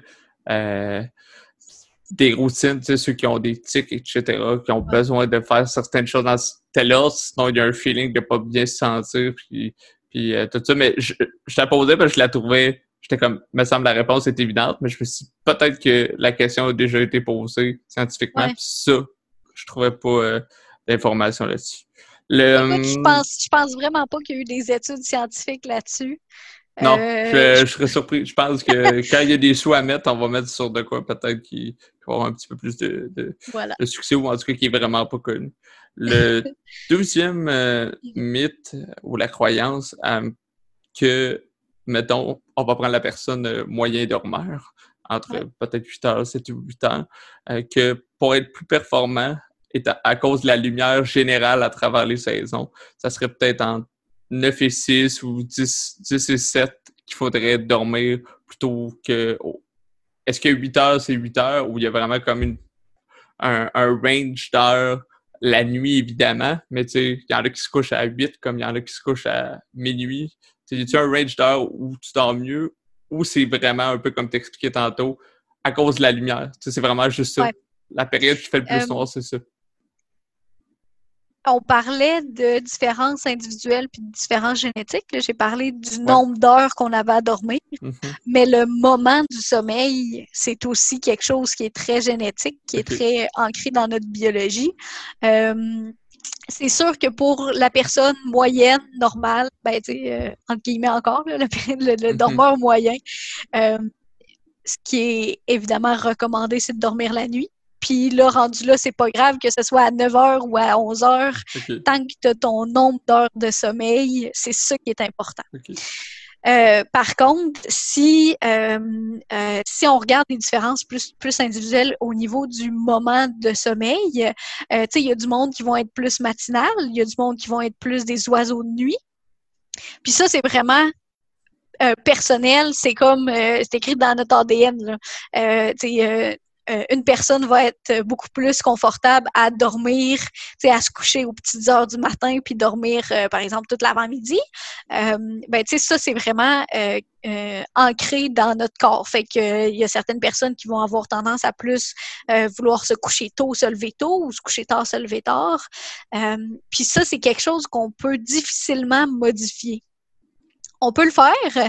Par exemple, une personne qui a un sommeil moyen, donc qui, qui, préfère se coucher relativement euh, en fin de soirée, puis se lever euh, à 6-7 heures le matin. Mm-hmm. Euh, cette personne-là, si elle se ramasse à faire du travail de nuit, donc, de complètement changer son horaire. Euh, il y a certaines personnes qui vont s'adapter, d'autres qui vont moins bien s'adapter. Fait que, tu sais, ceux qui se ramassent à faire des horaires euh, plus, euh, plus différents que la, la normale, la majorité, là, c'est ceux qui sont, par exemple, en soins de santé puis qui font des chiffres de nuit ou des travailleurs d'entrepôt ou des choses comme ça. on, on, va parler de travail de nuit, puis là, ça peut plus affecter. Fait que oui, le moment de sommeil est important, euh, dépendamment de la personne, mais c'est vraiment pas une question de euh, dormir à, 9 h ou à 11 h, ça va faire la différence le soir. Fait que c'est vraiment plus de se connaître. Puis souvent, euh, cette tendance-là va évoluer pendant la vie. Fait que quand on est enfant, on a beaucoup plus tendance à être de matin. Adolescent, euh, on est beaucoup plus de soir. Fait que, les ados là, qui se couchent tard puis qui se lèvent mm-hmm. tard qui euh, qui veulent pas se lever pour aller à l'école, c'est normal et biologique. Donc, c'est tout le temps ce que je dis là, quand j'ai des conférences avec des adultes euh, qui peuvent être parents parents d'adolescents, c'est normal quand, euh, quand, quand, les ados euh, sont pas capables de dormir avant des 3-4 heures du matin. C'est poche, mais c'est ancré dans notre biologie, c'est comme ça.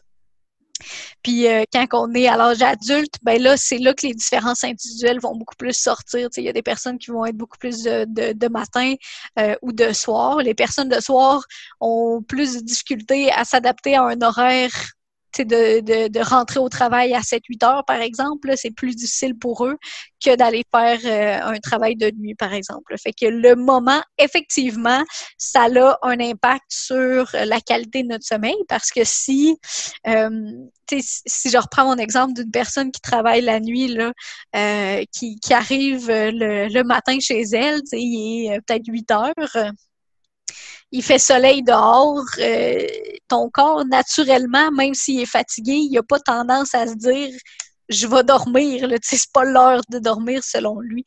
Euh, fait que c'est beaucoup, euh, c'est beaucoup à cause de la lumière, oui, mais aussi à cause de, notre génétique puis comment notre corps y est fait.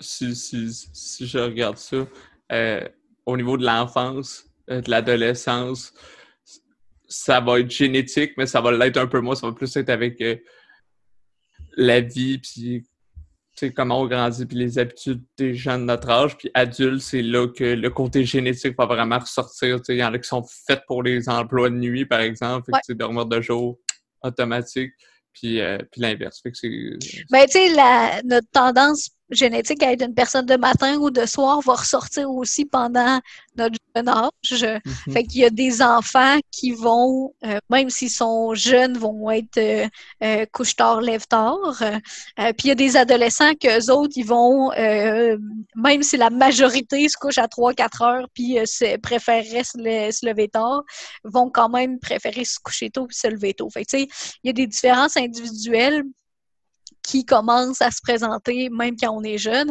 mais en tendance générale, on est beaucoup plus euh, la majorité, tu sais, la vague va vraiment suivre de matin, de soir, puis après ça, ça va se transformer en euh, comment tu es, euh, programmé finalement.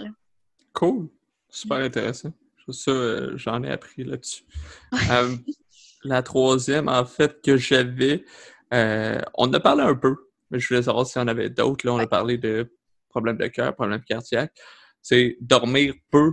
Là, oui, tu m'as expliqué peu, euh, petit, moyen, grand dormeur, mais dormir peu ou vraiment irrégulier, je pourrais dire ça, ça augmente les risques de, de maladie. Et là, tu pouvais euh, dire oui, non et étaler les maladies. Peut-être s'il y en a d'autres autres que. Ouais, mais en fait, dormir pas assez ou dormir trop, ça a un peu les mêmes impacts. Mm-hmm.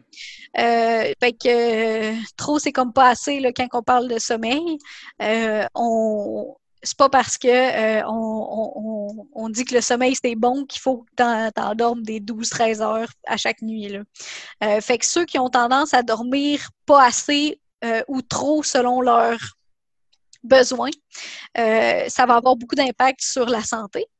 Euh, ça va avoir un impact, comme j'ai dit, sur euh, les maladies cardiovasculaires. Donc, euh, le cœur a beaucoup plus tendance à avoir de la misère quand on quand on dort pas. Parce que, tu sais, le sommeil profond, c'est là qu'on va récupérer que le corps va récupérer. Fait que, toute la récupération, la régénération des tissus, des organes, des muscles, mm-hmm. ben, ça va se faire pendant le sommeil. Fait que si on dort pas, ou qu'on dort irrégulier ou qu'on dort trop, euh, ben là, ça, ça va avoir un impact sur notre santé cardiovasculaire mais ça a un impact sur euh, le système immunitaire aussi, fait qu'on a beaucoup plus tendance à attraper les cochonneries qui traînent. euh, fait que si, euh, si on dort mal, euh, on a beaucoup plus tendance à attraper la, la, la grippe, le, le, rhume, la gastro, tout ça, parce que notre système immunitaire est pas optimal. puis, comme, comme on a parlé là, sur la nutrition, puis l'obésité, puis la prise de poids, ben, tout ça, euh, en soi, ça va causer des problèmes cardiovasculaires puis sur notre santé en général. Euh, fait que ça, ça peut partir d'un manque de sommeil. Fait que si tu dors pas, ben là, c'est comme un peu une dégringolade. Tu, tu, te nourris mal, tu fais pas d'activité physique.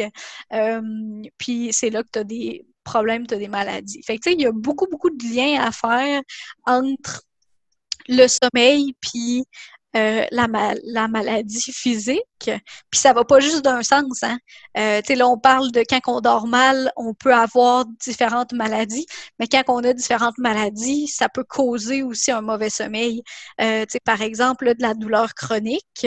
Euh, des personnes qui ont vraiment des douleurs quotidiennement, ou par exemple quelqu'un qui a le cancer, qui a une certaine maladie neurodégénérative. Là, on parle d'Alzheimer, on parle de tout ça, ben ça, ça va avoir un impact sur le sommeil. si on prend les douleurs chroniques, euh, je pense que j'ai pas besoin d'expliquer si tu as mal, euh, tu dors mal.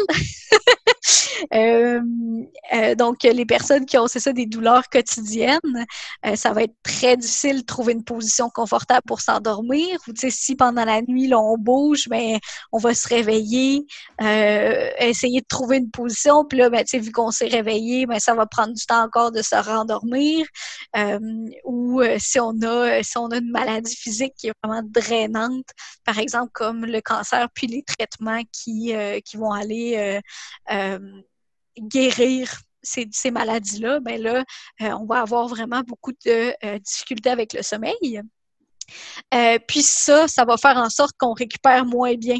Fait que quand, on a une personne, par exemple, à l'hôpital ou qui, qui a une, une, douleur chronique ou une maladie physique, qui ne dort pas, c'est très, très important d'en parler. Puis c'est c'est pour ça aussi que euh, j'ai pris un jeune, comme je dis, là, quand je donne mes, je donne mes conférences euh, euh, pour les, les futurs infirmiers, infirmières, futurs technologues là, en santé. Mais, je leur dis tout le temps, on a beau offrir les meilleurs traitements, si la personne n'adore pas, elle récupère pas, ben, elle ne sera pas capable de récupérer puis ça va être un peu du traitement dans le beurre. Bon, là, c'est pas 100% dans le beurre, mais quand même, une personne qui dort bien... Le, client va être... Le patient va être moins apte à recevoir les traitements, on va dire, son corps va moins bien le, réceptionner, puis... Fait que, c'est surtout ça, fait que c'est... Ouais. C'est pour ça, pour ça que c'est important. Puis c'est fou à quel point, justement, on se rend compte que bien dormir, aider notre corps à s'aider à bien dormir, ça aide une foule de choses, c'est normal, mais tu sais, de, de l'étaler là sur différents aspects, sur différents points que tu es là, ouais, ça, ça, en fait beaucoup. Fait que, tu sais, des fois, ça permet, je pense, peut-être de, de dire, je vais me pencher un peu plus sur, euh, sur justement ce qu'on parlait tantôt. Moi, c'est vraiment le côté euh, aller dans le lit seulement pour dormir, au lieu de, de, de, regarder une coupe d'affaires sur le cellulaire. En plus, peut-être avec la lumière bleue, etc., etc.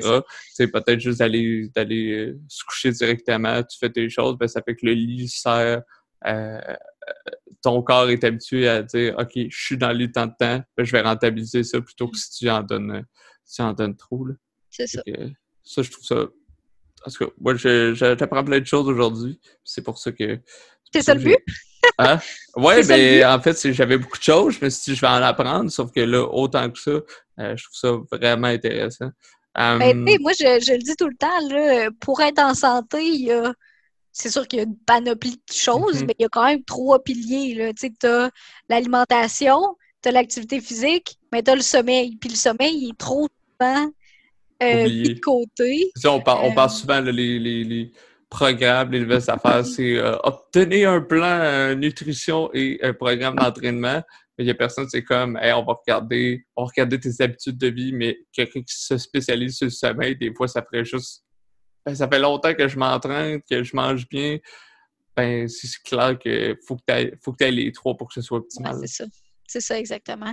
Puis, tu sais, là, on a parlé beaucoup de santé physique, mais ça a un impact énorme sur notre santé mentale aussi.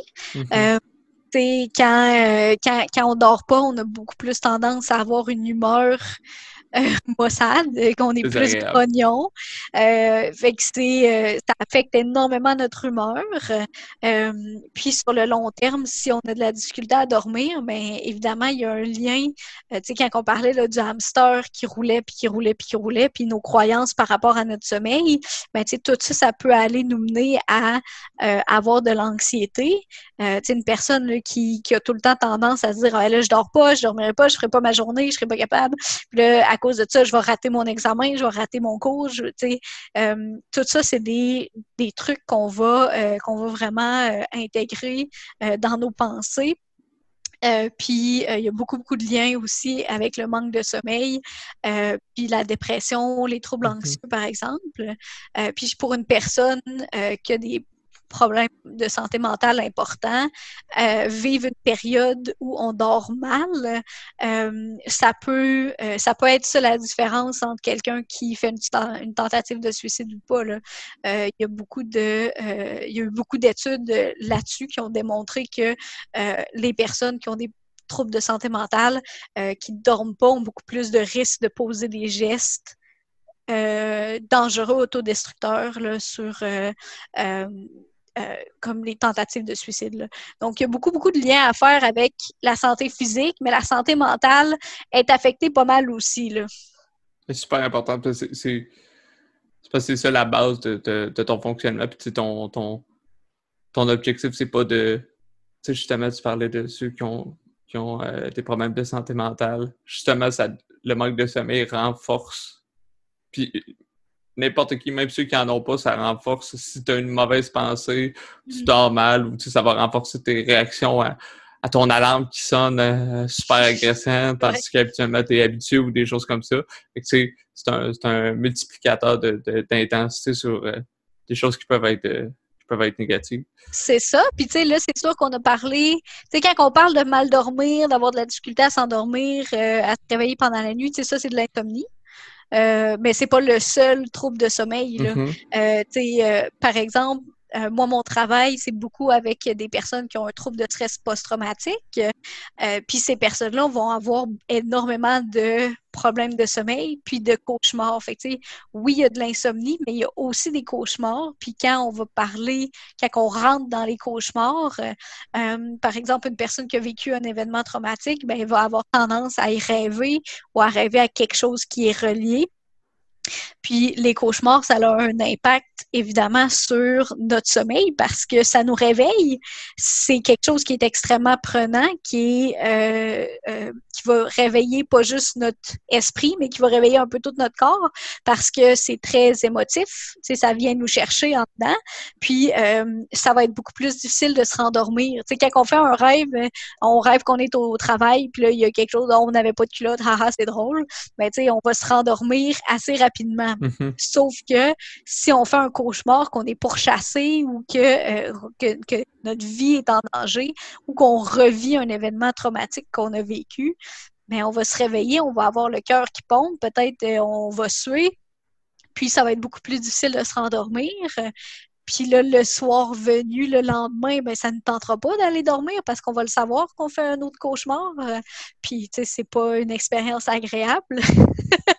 Euh, fait que, tu sais, on parlait beaucoup d'insomnie puis de troubles de sommeil euh, plus communs, mais quand on parle de justement troubles de santé mentale, le trouble de stress post-traumatique euh, avec, euh, avec les cauchemars, les deux vont un peu s'auto-alimenter. donc, mm-hmm. l'anxiété puis les cauchemars vont être vraiment en, vont, interagir. Puis, si on traite seulement un ou aussi si on ne touche pas à l'autre, ben, ça va faire en sorte qu'on va revenir. sais, une personne qui fait de la dépression, par exemple, qui va faire un traitement pour la dépression, mais qui le traitement ne touchera pas du tout le sommeil, ben, si le sommeil continue à être un problème, ben là, on va retomber dans nos habitudes, puis on va retomber dans les problématiques plus au niveau de la santé mentale.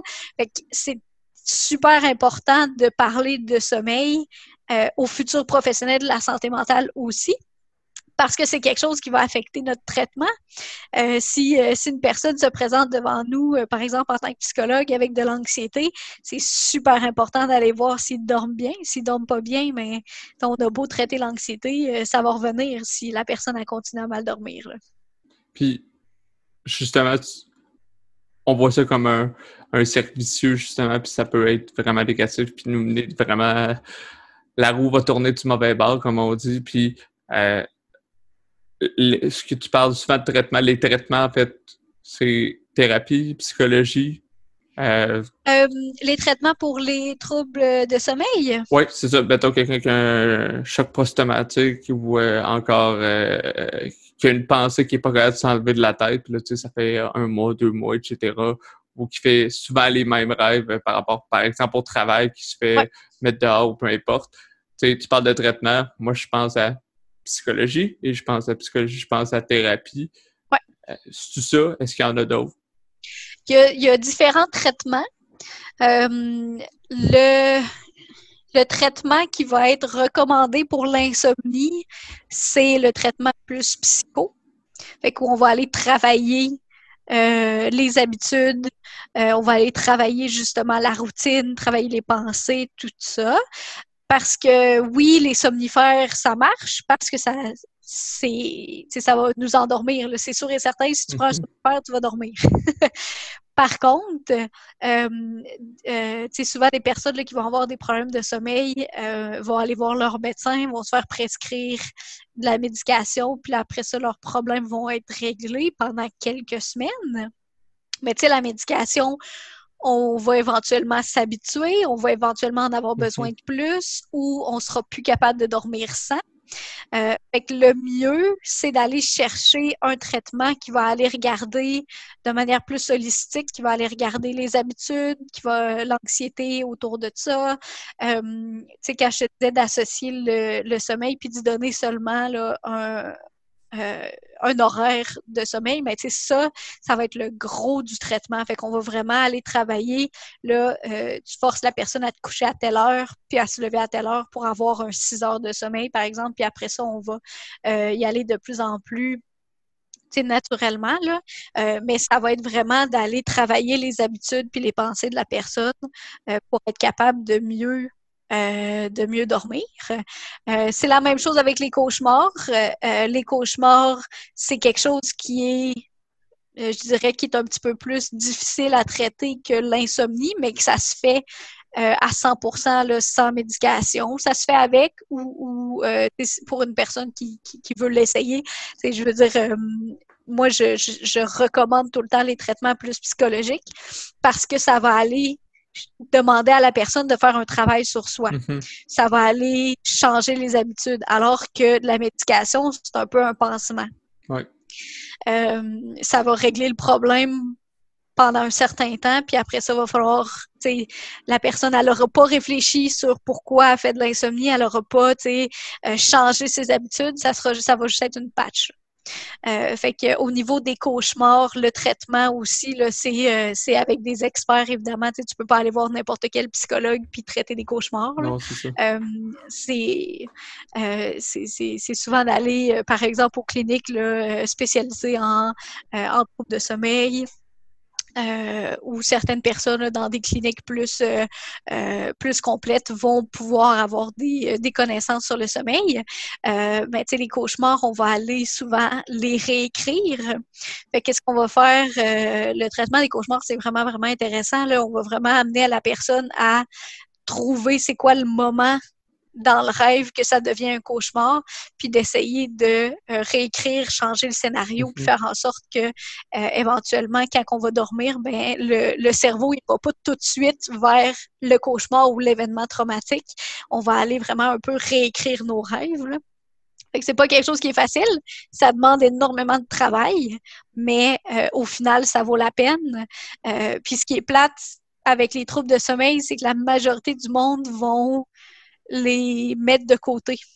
Euh, les personnes qui font de l'insomnie, par exemple, euh, ou qui ont des cauchemars, mais ils n'iront pas voir leur médecin, ils n'iront pas euh, se mettre une liste d'attente pour avoir un psychologue dans un CLSC ou dans une clinique privée, d'aller payer de l'argent que c'est pas tout le monde qui a, pour régler des problèmes de sommeil, alors que c'est facile, c'est relativement simple à traiter. Puis il y en a qui attendent des 10-15 ans là, avant d'aller consulter. C'est un peu triste. Fait que, tu sais, de euh, sensibiliser un peu euh, plus les gens sur c'est quoi les impacts. T'sais, on a parlé longtemps là, des impacts du manque de sommeil. Euh, ben, juste de voir à quel point mal dormir, ça nous affecte euh, dans la vie de tous les jours ben, peut-être que ça va faire en sorte qu'une personne va plus avoir tendance à consulter ou à aller faire du travail par elle-même parce que, euh, l'insomnie, c'est quand même assez simple à traiter euh, si on lui met le travail. Fait que, d'aller chercher, euh, par exemple, il y a beaucoup de bons livres de manuels qui ont été écrits pour l'auto-traitement du sommeil. ben, ça, ça, ça c'est quelque chose qu'on peut faire une démarche par soi-même. C'est sûr que là, si on a un autre trouble de sommeil comme l'apnée, mais là, c'est pas traité, euh, tu sais, c'est pas d'aller se coucher à la même heure euh, à chaque soir qui va faire en sorte qu'on va guérir notre apnée du sommeil. c'est ça, c'est clair. C'est pas les autres trucs, euh, c'est pas les autres trucs qui vont faire, qui vont faire ça. Puis c'est sûr que je pense, c'est vraiment la, prise de conscience des gens de tout, tout, ce que ça peut apporter de mal, mais aussi de bien. Mm-hmm. Puis de dire, hey, c'est des sous que peut-être tout le monde n'a pas, mais que soit ça s'auto-traite ou encore avec le travail ou encore si tu les sous mêlés parce que ça risque de te coûter plus de ne pas le faire. justement, là, tu, tu tendais une perche sur euh, l'apnée du sommeil parce que tu des troubles de sommeil, il y a souvent des raisons euh, liées à ça, puis c'est des choses sur lesquelles tu as travaillé puis tu as, fait des recherches. Fait que l'apnée du sommeil on sait pas mal ce que c'est. Tu peux nous le rappeler euh, rapidement pour ceux qui ne le sauraient pas. Puis un peu de, tu sais, je sais qu'il existe les machines, tout ça. Mm-hmm. Euh, pour le traiter, y a-tu moyen de résorber ça sans machine? Je voulais t'entendre là-dessus. Euh, l'apnée du sommeil, pour ceux qui ne savent pas, c'est d'avoir des arrêts respiratoires pendant la nuit. Fait que c'est vraiment le corps qui oublie ou qui n'est pas capable de respirer. Puis je pense pas que j'ai besoin de dire à qui que ce soit que respirer, c'est comme important. un peu, un peu. c'est un peu important pour vivre, respirer. Euh, fait que l'apnée, euh, ça va commencer tranquillement, puis ça va être de pire en pire. Fait que ça peut être euh, juste d'avoir de la difficulté à respirer une ou deux secondes pendant la nuit. sauf que ça, c'est quelque chose qui va se dégénérer, donc ça va devenir de pire en pire si c'est pas traité. Fait que de connaître c'est quoi l'apnée, qui est de l'arrêt respiratoire, euh, euh, connaître les causes, qui, qui est à risque, ça va faire en sorte que peut-être une personne va avoir tendance à peut-être plus se poser la question. Euh, fait que l'apnée, il y a deux types de, difficultés. En fait, de, ça, ça se divise en deux. C'est soit que le cerveau oublie de commander la respiration, fait que le corps, il fait juste pas respirer. ça, c'est très, très rare. Fait que c'est euh, c'est vraiment, vraiment rare que c'est un bug au niveau du cerveau, mm-hmm. que le cerveau va vraiment oublier de commander la respiration. La majorité du temps, les personnes qui vont faire de l'apnée, euh, c'est parce qu'ils sont pas capables. Donc, le corps va essayer.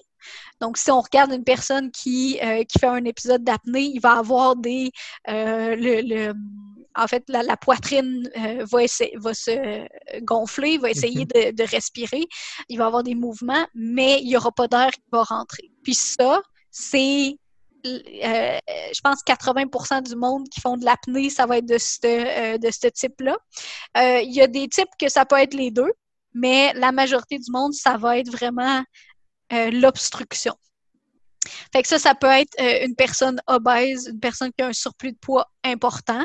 Là, je parle pas d'un 20 livres de, de trop. Là. Je parle vraiment de euh, un, surplus de poids important qui va faire en sorte que quand on est couché, ben là, le, le cou, euh, il y a plus de masse adipeuse, donc il y a plus mhm. de gras qui va aller peser sur nos voies respiratoires, qui va aller bloquer ça, puis qui va faire en sorte qu'on va pas être capable. Donc, ça peut être une question de poids puis ça, si c'est si c'est juste la question de notre poids, ben perdre du poids, ça va régler notre apnée. Là. Mhm. Euh, c'est euh, quelque chose qui va se présenter beaucoup euh, euh, quand on avance en âge.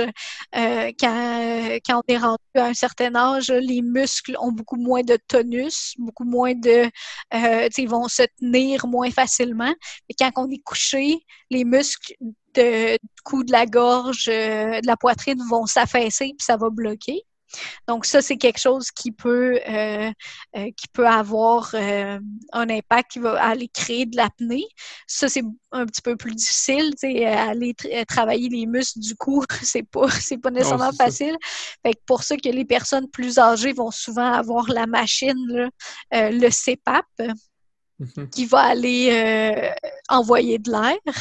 Ça peut être aussi à cause de la mâchoire, euh, de la position de la mâchoire ou de la bouche euh, ou de la luette. C'est quelqu'un qui a des problématiques au niveau de l'anatomie de la bouche euh, du nez, par exemple. Euh, tout ça, c'est euh, réglable par des, des chirurgies, là, par exemple, ou des, des plaques là, quand on va en orthodontie puis qu'on a des, des appareils pour les dents. ben, il y a certains appareils qui vont aider avec, avec l'apnée, si c'est ça le problème. Fait c'est pour ça que c'est important de le détecter puis de trouver la cause. Fait qu'une personne qui a de la misère à euh, se réveiller le matin qui, même si elle dort, même si elle a l'impression qu'elle dort bien, puis qu'elle dort 7, 8 heures, 9 heures, va être fatiguée pendant la journée, va avoir besoin de faire une sieste. Si on se lève avec la bouche sèche, puis là, tu sais, on a tout un peu la bouche sèche quand on se lève, c'est un peu normal, mais si, euh, si on se lève avec la bouche vraiment, vraiment sèche tout le temps, chaque matin, un mal de tête, euh, puis qu'on a tendance à ronfler, tu sais, si notre partenaire de lit nous dit euh, qu'on ronfle beaucoup, ou juste que, le partenaire dit euh, T'as arrêté de respirer cette nuit-là. Ouais. ben, c'est ça. Fait que ça, c'est peut-être, c'est absolument des signes d'aller euh, d'aller en parler. puis l'apnée, c'est simple à détecter. Donc, on a juste à dormir euh, par exemple, en, laboratoire, en clinique de sommeil, euh, on se fait brancher avec des électrodes, avec des sangles. Euh, donc, la personne va aller dormir quelques heures en laboratoire, puis on va savoir que c'est de l'apnée. Puis là, on va être capable de détecter la cause, puis on va le traiter. Fait que pour le traitement, c'est beaucoup, beaucoup la machine. Euh, parce que c'est si c'est pas juste une question de poids, mais on peut pas nécessairement le régler. On va aller regarder est-ce que c'est le poids, est-ce que c'est parce que la mâchoire est mal positionnée, puis là on peut aller traiter sans machine, mais en général, euh, ça, va, être, la machine. Euh, c'est ça, c'est le CPAP. Mais tu sais, c'est plus l'espèce de grosse machine de cosmonaute comme, comme on voit dans les films. C'est de, c'est de moins en moins pire. Euh, puis euh, c'est, quelque chose qui fait de moins en moins de bruit. Fait que, les personnes qui étaient obligées de faire chambre à part à cause qu'il y avait une machine CEPAP, ben c'est, c'est plus nécessairement le cas. Donc, il y a beaucoup d'études qui, qui, qui est, qui est faite là-dessus. Euh, surtout avec le vieillissement de la population, c'est une maladie qui va aller affecter beaucoup plus les personnes âgées. Euh, donc, il y en a beaucoup qui vont avoir à faire de l'apnée pendant leur vie. Fait qu'on on, on, met les efforts pour essayer d'améliorer leur, leur vie. C'est ça, les conditions, puis que l'appareil soit pas trop tannant, qui fonctionne bien, un peu comme toutes les technologies, on essaie de faire plus petit, plus performant dans moins gros il y a ça aussi. Et puis, euh, il y a un sujet que tu m'avais parlé, que tu connaissais, que moi, je connaissais pas. C'était euh, l'hypersomnie. Est-ce que tu veux oui. vous en parler un peu? Parce que moi, je, je, je, connais vraiment pas ça. Ben, tu sais, quand on parle de problématiques de sommeil, euh, le monde va avoir tendance à penser directement à dormir pas assez. Euh, ou mal dormir, mais il y a aussi la problématique de sommeil qui va aller nous causer de dormir beaucoup, beaucoup, beaucoup, puis d'avoir besoin d'énormément de sommeil. Fait que, tu sais, une personne qui est un grand dormeur peut avoir besoin de 9-10 heures de sommeil, mais tu sais, une personne qui fait de l'hypersomnie, euh, elle dormirait tout le temps, là. Euh, c'est vraiment le contraire de l'insomnie, hypersomnie. Donc, euh, c'est une personne qui va vouloir dormir des 12-14 heures, qui va être fatiguée dans la journée, même si elle dort, même si elle fait des siestes. Euh, ça, c'est pas encore très connu parce que c'est une maladie qui faisait partie d'une autre jusqu'à récemment. Fait qu'on parlait de la narcolepsie, qui est une maladie euh, neurologique. Fait que c'est vraiment un, défaut au niveau des, euh, euh, des processus dans le cerveau qui va faire en sorte, chez les narcoleptiques, qu'il y a un gros besoin de sommeil, fait que les personnes ont tout le temps besoin de dormir, puis ils vont avoir tendance à avoir des attaques de sommeil aussi. Euh, il y a eu euh, des, vidéos qui sont devenues euh, virales sur Internet de, chiens que là, ils couraient, ils couraient, ils couraient, puis le ils s'endorment, ils tombent endormis. Ben, ça, c'est de la narcolepsie. fait que ça, c'est vraiment un trouble qui est neurologique. Puis c'est comme si l'hypersomnie avait été rentrée là-dedans parce que les personnes ont besoin de beaucoup de sommeil, mais il y a des personnes que leur seul problème, c'est d'avoir trop besoin de dormir, puis ils n'ont pas d'attaque de sommeil comme les narcoleptiques. Euh, donc, jusqu'à il y a peut-être 10-20 ans, ça n'existait pas dans le langage scientifique euh, commun du sommeil, euh, l'hypersomnie. Fait que c'est nouveau. On ne connaît pas encore énormément ça. Euh, on ne sait pas pourquoi il y a certaines personnes qui ont besoin, qui ont autant besoin de sommeil, mais une personne qui a vraiment besoin de 10-12 heures puis qui est encore fatiguée, ben ça, évidemment, c'est d'en parler, c'est d'en parler à quelqu'un, un médecin ou un spécialiste parce que souvent, on va aller regarder les habitudes de sommeil. Est-ce que euh, tu as besoin de dormir autant parce que tu dors mal? Puis là, si on consolide le sommeil, est-ce que ça va régler le problème? Mm-hmm. Euh, ou sinon, ça va être de prendre la médication, pas pour dormir, mais pour c'est ça, pour se réveiller le matin. Euh, ça va être des stimulants pour vraiment partir la journée parce que c'est un peu l'équivalent, ces personnes-là se réveillent un peu tout le temps comme quand on, se réveille d'une sieste qui a été trop longue. Euh, c'est euh, euh, en anglais, ben, en fait, ça, a été un terme qui, qui, est plus utilisé maintenant, mais c'est l'ivresse du sommeil qu'on dit. Donc, c'est vraiment de se sentir confus, lourd, difficile à bouger, comme quand tu es bien, bien sous, mais au réveil. Fait que, c'est plus un terme qu'on va utiliser dans les sphères scientifiques, mais c'est un peu c'est un peu ça que ces personnes-là ressentent quand ils se réveillent, même s'ils ont dormi des 10-12 heures puis qu'ils ont fait une sieste. Super, euh, super intéressant. Puis c'est cool de dire que, ben, tu sais, on, découvre des maladies dans les maladies, mais en séparant ça, ça fait 20 ans, puis c'est pas très connu. Fait ça va prendre encore du temps, mais au moins, s'il y a des traitements par erreur qui fonctionnent, c'est là qu'on va être capable d'avoir plus, plus d'informations là-dessus. Ouais, c'est ça. Euh, dernier trouble de sommeil qui, qui m'intéressait, c'était euh, parce qu'il y a tellement de choses à dire. la paralysie euh, du sommeil. on voit ça souvent dans, dans les films d'horreur. Ben, souvent dans les films d'horreur, c'est pas. Ouais. Ben, la, la, paralysie du sommeil, moi, personnellement, c'est mon trouble préféré. OK, cool je, l'adore, ce trouble-là, parce qu'il est tellement étrange. Euh, mais il affecte beaucoup de monde.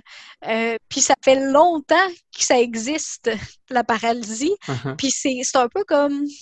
Euh, je, je, vais, expliquer c'est quoi en premier, là, puis après ça, on fera des liens avec la culture puis les croyances. Là. la paralysie du sommeil, ben, ça le dit, tu es paralysé pendant la nuit en gros, quand on fait notre sommeil de rêve, notre cerveau il est éveillé, mais notre corps il est paralysé normal. C'est normal, tout le monde en a ça.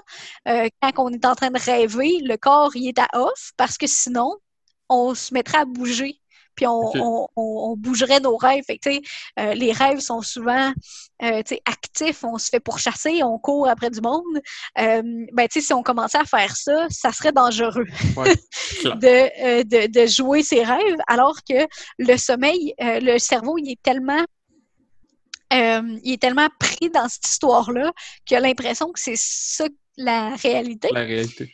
fait qu'il ferait des mouvements, il commanderait des mouvements. Sauf que pendant, pendant le sommeil paradoxal, on est paralysé. Sauf que si on se réveille malencontreusement en plein milieu d'une euh, période de sommeil paradoxal, ou que pour une raison quelconque, quand on est en train de s'endormir, la paralysie du sommeil, euh, elle, fait un petit coucou, puis elle arrive alors qu'elle n'est pas supposée d'être, mais c'est là qu'on va vraiment être paralysé, mais réveillé. Fait qu'on est conscient. Puis vu que c'est quelque chose qui va aller impliquer les mécanismes des rêves, c'est quand on rêve, on voit des choses, on ressent des choses, on entend. Mais ça, si on le fait à l'éveil, c'est un peu ce qu'on appelle les hallucinations. Donc, euh, on va être euh, réveillé, paralysé, pas capable de bouger, pas capable de crier, pas capable d'appeler à l'aide, puis on va avoir des hallucinations qui peuvent être visuelles, auditives, tactiles, on peut sentir des choses. Fait que le gros de la paralysie du sommeil, c'est de ne pas être capable de bouger. Puis bien souvent, ça va être accompagné d'hallucinations auditive, donc c'est le plus commun. Donc, on entend des bruits de pas, on entend des personnes parler dans un langage étrange, mhm. euh, on voit des ombres, on voit des choses bouger autour de nous. Ça peut être aussi, comme je disais, plus tactile au niveau du corps. On peut sentir des euh, trucs qui nous touchent, des, des, des, choses sur nous. On peut avoir de la misère à respirer, donc on a l'impression qu'il y a quelque chose qui est sur notre poitrine puis qui nous pousse dans le lit. Euh, puis on peut aussi avoir l'impression, au contraire, qu'on flotte, qu'on est à l'extérieur de notre corps, ou ça, on flotte puis on ne sait plus dans quelle position on est. Euh, donc ça, c'est des choses qui vont arriver à la personne qui fait de la paralysie du sommeil. Euh, fait que ça, c'est des choses qui ont été, qui ont fuelé beaucoup, beaucoup de croyances. Euh, fait que dans, euh, à l'époque médiévale, euh, euh, la, la, chrétienté, les démons étaient super présents dans la mhm. vie. ben ça, c'est un peu une possession démoniaque, là, pas être capable de bouger, voir des, euh, voir des choses autour de nous. Euh, tu sais, les films d'exorcisme, euh, l'exorcisme d'Emily Rose, que, que, là, ça commence à être une référence qui date. Mais, tu sais, la, la, personne dans ce film-là, c'est ça qu'elle vivait. Tu sais, elle n'était pas capable de bouger, elle n'était pas capable de respirer, puis elle, elle, voyait des choses. Fait que, tu sais, ça, c'est des, des possessions démoniaques on parlait aussi dans euh, la Grèce ancienne là, de, démons, c'est comme Subcubus, euh, que, que, que, là, vu qu'on euh, n'était pas capable de bouger, on n'était pas capable de respirer comme si quelque chose était sur nous, puis qu'en plus, on avait des sensations physiques. Puis les sensations physiques, des fois, ils peuvent être un peu sexuelles parce que, tu sais, pendant les rêves, des fois, ça arrive, tu sais, qu'on rêve euh, à du sexe puis qu'il y a certains mécanismes physiologiques qui euh, se réveillent. Euh, ben, tu sais, c'est la même chose quand on fait de la paralysie. Fait que, la paralysie, ça peut être une expérience quand même un peu le fun de ce côté-là. pour certaines personnes, fait que, des démons du sexe là, dans l'ancienne Grèce, ça peut, euh, ça peut venir de, de, la paralysie. Puis tu sais, juste si tu imagines pas capable de bouger, il y a de lumière, il y a de l'ombre, il y a des ombres autour de toi qui parlent un langage étrange puis qui te touchent, ça peut ressembler à des extraterrestres. Tu sais, les, euh, euh, les personnes qui vont dire s'être faites euh, visiter par les extraterrestres pendant la nuit, leur témoignage colle parfaitement avec les symptômes de paralysie du sommeil. Fait que, tu sais, ça, c'est vraiment, vraiment dans l'imaginaire commun, puis ça a été expliqué, puis ça a été euh, compris de différentes manières au travers de la culture des différentes époques. Euh, parce que c'est ça, la paralysie du sommeil, c'est quelque chose, je veux dire, euh, de tout le temps que les humains ont existé. La paralysie du mm-hmm. sommeil, ça a existé. fait que ça, honnêtement, c'est vraiment mon, euh, mon troupe préféré parce que euh, on a tellement d'imaginaire autour de ça. Euh, puis ça va affecter beaucoup de personnes aussi. Ça t'es-tu déjà arrivé? Pas du tout. Ben, en même temps, t'expliquer de sortir de son corps. Fait que là, là j'essaie de faire un peu la part entre ce que je croyais peut-être être un rêve ou ou justement, je suis comme, OK, j'ai l'impression d'avoir eu des flashs, mettons, euh, des choses comme ça. Mais non, ça m'est jamais arrivé, mais j'aurais tendance à dire que ça doit arriver aux gens. Puis c'était un peu ma prochaine question, c'est à qui? À qui ça arrive? Ça se traite-tu? Puis je veux dire, est-ce que c'est comme une maladie que tu vas, euh, tu vas toujours en faire, même si on te traite un peu? Oui. Euh, ça va affecter beaucoup, beaucoup les jeunes. étudiants, souvent le secondaire cégep, parce que leur sommeil va être vraiment instable. Fait que, les, les, les, les, jeunes étudiants, là, par exemple, le cégep, les horaires les horaires du cégep sont vraiment mal faites. Là. des fois, euh, euh, des fois, tu as un cours à, euh, à 8 heures, puis le lendemain, tu as un cours à midi. Mais les personnes, euh, les étudiants, ils ont tendance à dormir jusqu'à que ce soit le temps de se lever pour son cours. Fait qu'ils vont dormir, ils vont se lever tôt un matin, ils vont se lever tard un autre matin, ils vont sortir le soir faire quelque chose. Fait que d'avoir le sommeil vraiment, vraiment irrégulier comme ça, ben nos cycles puis nos stades de sommeil, ils savent plus où se pitcher. Mm-hmm. Quand, euh, quand je disais que c'était important de se coucher à la même heure, de se lever à la même heure, ben c'est un peu pour régler nos stades de sommeil. Parce que s'ils savent plus où se présenter, vu qu'ils sont tous importants, ben des fois, ils vont comme se pitcher un peu n'importe où.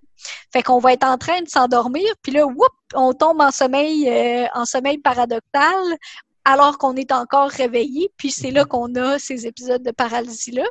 Euh, fait que des personnes qui ont tendance à avoir un, vrai, un, horaire de sommeil vraiment irrégulier vont avoir tendance à faire de la paralysie. Puis toutes les personnes qui ont des problématiques au niveau de l'anxiété, euh, donc une personne qui est stressée, une personne qui est plus anxieuse, euh, va avoir tendance à avoir un sommeil beaucoup plus léger, dans tous les stades de sommeil. Fait que le sommeil profond, c'est pas parce qu'il n'y en aura pas, mais c'est juste qu'il va être pas mal moins profond que chez une autre personne. Puis le euh, sommeil paradoxal, euh, les processus qui vont faire en sorte que notre esprit va rester endormi seront moins là. le sommeil va être beaucoup plus léger. Donc, on va avoir tendance à se réveiller plus souvent pendant la nuit et donc pendant le stade de sommeil paradoxal. Fait que les personnes, euh, les, étudiants ou ceux qui ont des horaires de sommeil vraiment irréguliers, puis les personnes stressées qui ont de l'anxiété, vont avoir tendance à faire euh, de la paralysie du sommeil. Puis dans la population générale, environ 5, 5 à 30 30-40% vont avoir tendance à avoir euh, vécu une fois dans leur vie. Puis c'est quelque chose qu'on peut vivre une seule fois, puis plus jamais en refaire. Ça peut être chronique. Donc, si c'est à cause que le sommeil est vraiment irrégulier de manière plus chronique, ben, là, on va avoir tendance à en faire souvent. Euh, fait que pour le traiter, ça va vraiment être d'avoir un sommeil régulier, euh, régler son stress, euh, vraiment aller avoir des bonnes habitudes de sommeil, juste ça, ça peut faire en sorte que ça l'arrête. justement, traiter son, stress, bon là, ça, c'est un peu plus difficile, mais faire, par exemple, une période de relaxation, méditation, exercice de respiration avant de se coucher, juste pour euh, préparer le corps à dormir, euh, ça va faire en sorte qu'on va avoir moins tendance à en faire. Mais aussi, quand on en fait, quand on fait un, épisode de paralysie, c'est vraiment terrifiant.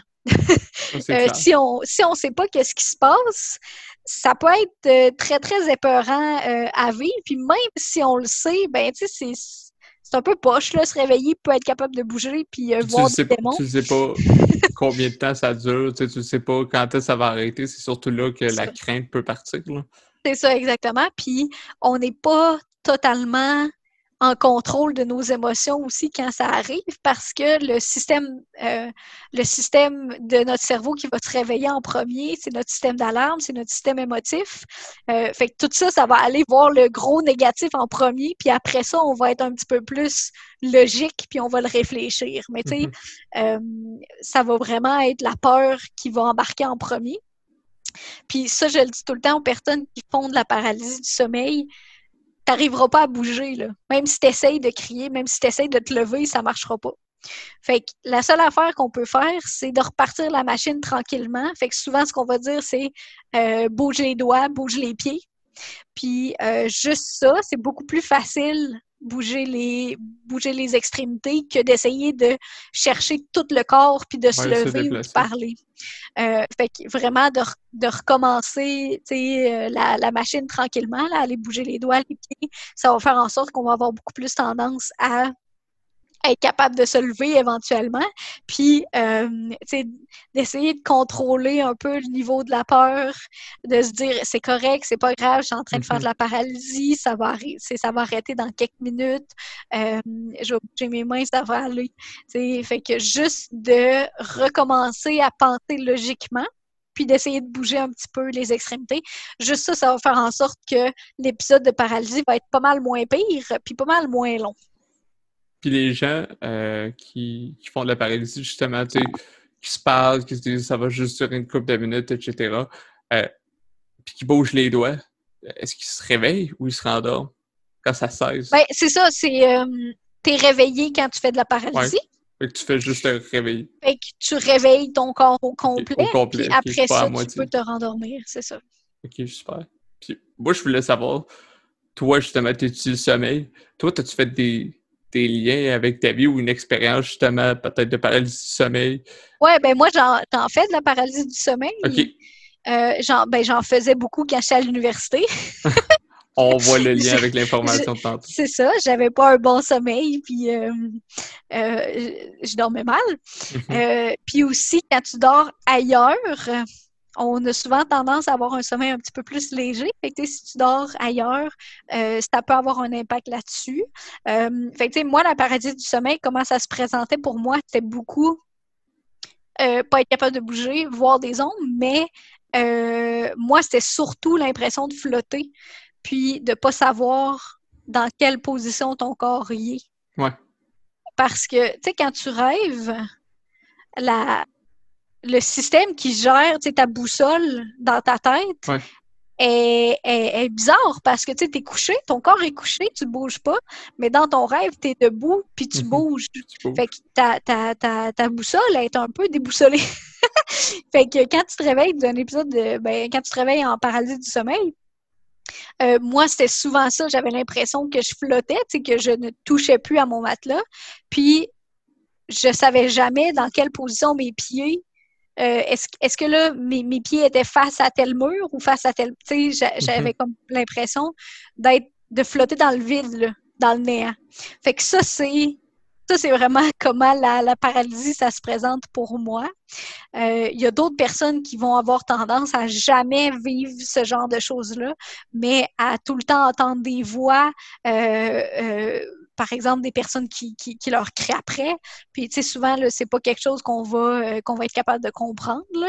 Euh, fait que ça, c'est... Euh, ça, moi, c'est ben, sûr que l'insomnie, c'est quelque chose qui affecte beaucoup de personnes, puis tu sais, j'en ai fait aussi, mais vraiment la paradis du sommeil, je l'ai fait, puis fait que je comprends à quel point c'est intense, mais juste le lien avec avec les différentes explications dans les différentes euh, cultures, moi, ça, ça me fascine. C'est clair, c'est fou. Puis, tu sais, je veux dire, moi, j'ai déjà fait de l'insomnie, euh, tu sais, ça peut être lié à l'anxiété, etc. Puis, paralysie du sommeil, tu sais, le plus t'en parles, plus je me dis, c'est sûr que j'en ai vécu parce que, tu sais, de ne pas savoir, ça m'est déjà arrivé de. Je peux pas dire si c'était un rêve, mais de me sentir justement, comme tu disais, euh, flotter genre où j'imaginais une caméra comme à la troisième personne, puis je voyais mon, mon corps flotter, je sais pas si c'était mon imagination, puis je me déplaçais, par exemple. Euh, euh, ouais, ben tu sais, ça, ça, ça peut que ce soit seulement un rêve, parce que tu sais, les rêves, mm-hmm. euh, généralement, tu sais, les personnes vont avoir tendance à être eux autres, puis tu sais, voir le monde. Mm-hmm. Mais tu sais, on peut aussi rêver, puis qu'on n'est pas là, là. Ça peut être aussi, justement, comme tu dis, c'est comme si on était une caméra, puis on voyait un film. Euh, puis, tu sais, on, est beaucoup habitué aussi de voir de l'action sur un écran. Euh, que ça soit euh, à, la télé ou en jeu vidéo, l'action se déroule, on n'est pas nécessairement là. Euh, ben, souvent, ça, dans les rêves, ça va se présenter de cette manière-là. Fait que, des rêves où euh, on est nous-mêmes puis on, voit ce qui se passe, ou des rêves où on est comme une caméra, on se voit nous-mêmes puis il y a une action, ou on n'est même pas là. des fois, on n'est même pas là dans nos rêves. Euh, ça, c'est euh, différents types de rêves qui vont se présenter. Puis, généralement, on va se souvenir des rêves qui sont un petit peu plus euh, qui ont un lien avec nous, ou par exemple qui ont de la couleur, parce, que oui, on rêve en noir et blanc des mhm. fois, mais on, en général, on s'en souvient jamais des rêves en noir et blanc parce que c'est juste poche. Euh, fait c'est ça, les rêves, ça va se présenter de différentes manières. Euh, puis, on va être on va être à des niveaux de lucidité différents. Euh, tu sais, d'habitude, un rêve, tu, tu, le réalises seulement quand tu te réveilles. Mhm. Euh, puis là, tu te souviens de ce à quoi tu es en train de rêver.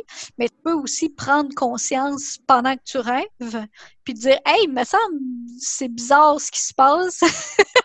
il me semble que c'est pas de même d'habitude. Puis là, tu dis Ah, je suis en train de rêver. Euh, puis d'habitude, c'est là que tu te réveilles, euh, quand tu, réalises que tu es dans un rêve. Fait que tu as des différents niveaux de lucidité. Fait que c'est pas nécessairement de la paralysie du sommeil, ça peut être juste de euh, ce qu'on appelle un rêve lucide, de, t'être réveillé cognitivement, ta conscience est éveillée, mais ton corps est encore endormi. Puis techniquement, tu dors encore. Là. Ça aussi, c'est intéressant, euh, des rêves lucides. Mais c'est ça, parce que, tu sais, mais le, point qui me faisait pencher euh, là-dessus, en savoir si c'était un rêve ou si c'était de la paralysie, c'est que justement, mettons, je me voyais à trois personnes, mais genre vraiment comme un couché, là, je peux pas bouger. Puis je le sens que j'essaye de bouger, puis je peux pas bouger, mais je me vois à troisième personne, un peu comme euh, tout le monde a déjà joué au, aux Sims. Fait un peu comme quand tu déplaces un objet, par exemple, que tu vois l'objet, l'objet, moi, c'était moi qui étais couché, par exemple. Puis là, je me vois bouger, mais je suis pas capable. Puis là, souvent, ça durait pas longtemps. Là. Euh, mais des. Tu sais, ça, ça, se pourrait que ça se pourrait que ça, ça soit ça. Mais j'espère ouais, ben, pas, pas en faire parce que c'est freakant quand même pas mal. ben, tu sais, ça, ce que tu expliques, là, d'avoir l'impression d'être hors de son corps, mm-hmm. puis euh, se voir coucher, si tu le sais que tu n'es pas capable de bouger, mais comme ton esprit est à l'extérieur, euh, ben ça, c'est un symptôme de la du sommeil. Oui, c'est une des manières que ça peut se manifester. Puis, ça, c'est beaucoup, beaucoup tombé dans l'ésotérisme, parce que euh, ça, c'est ce qu'on appelle un voyage astral. Puis, il y a beaucoup de monde qui vont dire être capable d'en faire. Puis, tu sais, je le dis tout le temps, moi, j'ai aucun problème avec une personne qui pense que ça qui croient en ça, qui croient en euh, la projection astrale ou les rêves prémonitoires, des choses de même. Mhm. Puis c'est souvent, quand je fais des, personnes, des, des, périodes de questions, souvent c'est des questions qui vont revenir. Euh, j'ai aucun problème avec croire, croire, en ça, mais euh, il y a une explication scientifique derrière. Fait que, la projection astrale, ça, c'est pas mal de la paralysie du sommeil. C'est ça. Fait que, tu sais, il y a, tout le temps cette espèce de clash-là entre qu'est-ce qui est euh, croyance ésotérique puis euh, bug de cerveau pendant le sommeil, parce que des bugs de cerveau, il y en a énormément. euh, fait que c'est ça, la paralysie, c'est en est un. Ça peut être interprété comme quelque chose de paranormal, euh, mais c'est quand même groundé il y a des mécanismes. Ben, c'est ça, il y a des mécanismes qui créent ça. Il y, a pas mal de liens avec ça. Mm. c'est. Justement, c'est scientifique, c'est capable d'être prouvé, puis c'est étudié parce que c'est il reste encore des choses comme l'hypersomnie qui reste à avoir encore plus d'informations. Mm-hmm. J'avais une question qui, avait un lien avec le sommeil, mais qui sortait un petit peu, tu sais, euh, on parlait tantôt de routine, euh, d'instaurer une routine de sommeil tu sais, souvent, par exemple, il y en a qui vont faire euh, de la méditation avant de se coucher ou euh, euh, boire du thé, des choses comme ça qui ont rapport à la nutrition ou, tu sais, est-ce que des choses comme ça, puis si tu as d'autres exemples, tu en lanceras, parce que j'en ai pas d'autres là, ça a un impact réel ou c'est plus un ça a un impact comme activité X, Y, Z, mais c'est plus un placebo que notre corps fait c'est une routine, donc je me sens bien dans cette routine, mm-hmm. donc c'est plus facile de m'endormir. Euh, c'est vraiment le fun comme question. Cool! c'est vraiment, vraiment le fun parce que justement, il y a beaucoup de monde qui vont aller adopter certains comportements, comme par exemple, tu dis une tisane là, euh, mm-hmm.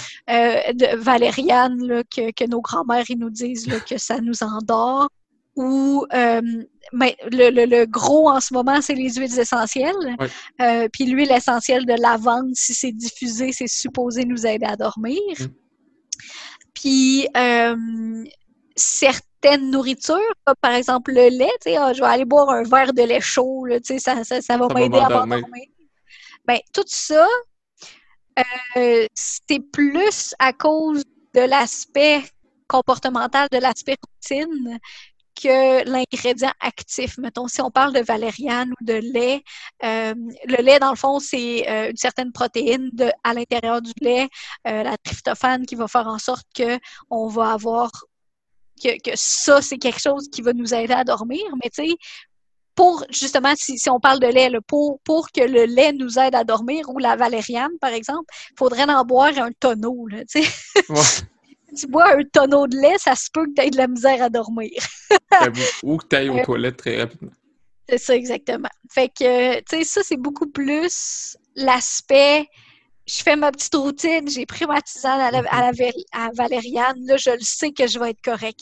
Ou j'ai starté mon diffuseur, mon huile essentielle, ma lavande est startée, ça va être correct ça peut même être, j'ai pris ma pilule de mélatonine. La mélatonine, on n'en a pas parlé, euh, mais c'est quelque chose a beaucoup de personnes qui vont se lancer là-dessus comme premier recours quand ils ont de la misère à dormir parce que c'est connu. Donc, on, le sait que la mélatonine, ça nous aide à dormir. C'est vendu en vente libre. Euh, puis, ça coûte pas les yeux de la tête comme des somnifères, par exemple, qui peuvent coûter assez cher. Mm-hmm. Euh, bon, fait que la mélatonine, c'est quelque chose qui va aller, euh, que, beaucoup de personnes vont aller chercher en premier, mais c'est beaucoup plus l'aspect, OK, là, j'ai pris ma pilule, je suis correct, je vais bien dormir, le stress redescend. C'est sûr qu'on va bien dormir si on se dit Ah, je suis correct, j'ai fait ma petite routine, je vais. Avec les croyances, avec ça fait un lien avec les croyances qu'on parlait tantôt. Fait que, si tu as des croyances positives, ça aussi, ça va affecter. C'est ça exactement, parce que avoir confiance en le fait qu'on va s'endormir, euh, que ce soit parce que on a travaillé sur notre sommeil, puis là, on a un bon horaire de sommeil, puis on est correct, ou parce qu'on a pris une certaine chose, comme une tisane, comme un verre de lait ou une pilule de mélatonine, avoir confiance, ben, ça fait en sorte qu'on n'aura pas tendance à se dire, ah, là, je, vais-tu dormir? Si, je m'endors maintenant, je vais avoir dormi euh, quatre heures, puis euh, si, je m'endors là, ben, tout ça, euh, si on y pense pas, ben, on va juste s'endormir comme il faut, là. Fait que souvent, c'est plus la confiance qu'on va avoir euh, euh, que l'ingrédient qui est actif, par exemple, dans la mélatonine ou dans la tisane. Puis, il y, en existe-tu un, ingrédient, justement, qui fonctionne ou c'est vraiment plus purement euh, un relaxant musculaire, un ingrédient nutritionnel qui est relaxant musculaire, etc. Puis c'est vraiment un peu, ça revient à dire, c'est la routine, c'est le fait de se sentir bien, c'est le fait de mm-hmm si on est un petit peu plus stressé avant de se coucher pour peu importe la raison, on est trop réveillé, de prendre de quoi de relaxant, ça va nous mettre dans la période où on sait, hey, dans cette période-là, je m'endors.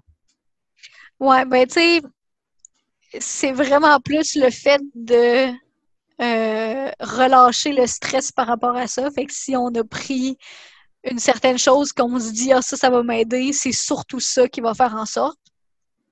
Parce que des choses naturelles, qui vont nous aider à dormir, c'est plutôt rare que ça marche en tant que tel. Fait que si mhm. tu y crois pas, si tu prends ta, ta, ta, tisane de valériane ou euh, les amandes aussi, je pense, euh, ou certaines euh, certains aliments, mhm. ou que tu sens, par exemple, avec de, un diffuseur de la lavande, c'est pas ça en tant que tel qui va faire en sorte qu'on va s'endormir. C'est vraiment plus la croyance qu'on ben, l'absence de stress, je dirais. Le réconfort. C'est ça. Euh, plus le réconfort, puis la routine. Si on est habitué, on, à chaque soir, là, on prépare notre, notre petite patente, on prend notre tisane, puis on se couche. Mais ça, ça va faire en sorte que ça va nous aider pas mal plus. Euh, puis là, si on tombe dans, par exemple, la mélatonine ou les relaxants musculaires, euh, qui, ou tu sais, euh, c'est vendu en vente libre, les Tylenol ou Advil euh, nuit, là, des choses qui vont nous aider à dormir.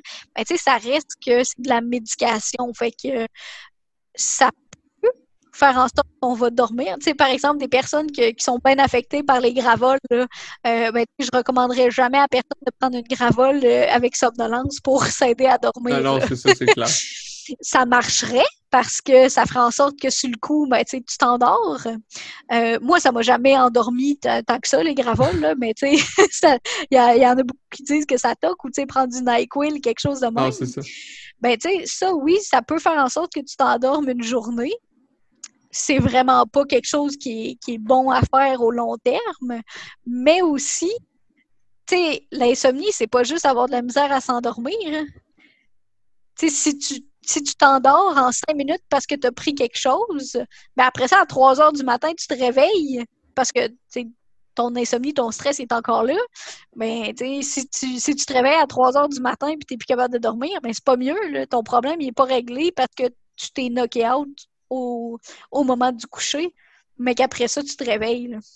C'est justement, je veux dire, en, en plus, c'est pas de prendre, prendre des bonnes habitudes de, de, de sommeil, de faire ça, c'est juste faire un, un placebo euh, le temps d'une journée ou deux, puis après ça, là, ça peut devenir une dépendance ou comme être euh, encore plus euh, important pour toi. J'étais curieux de savoir, ça te tente de nous la partager. Toi, c'est quoi ta routine de, de sommeil?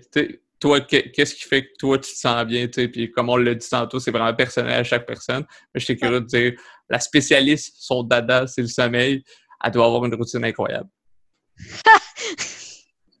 non! Oh! non, c'est pas vrai.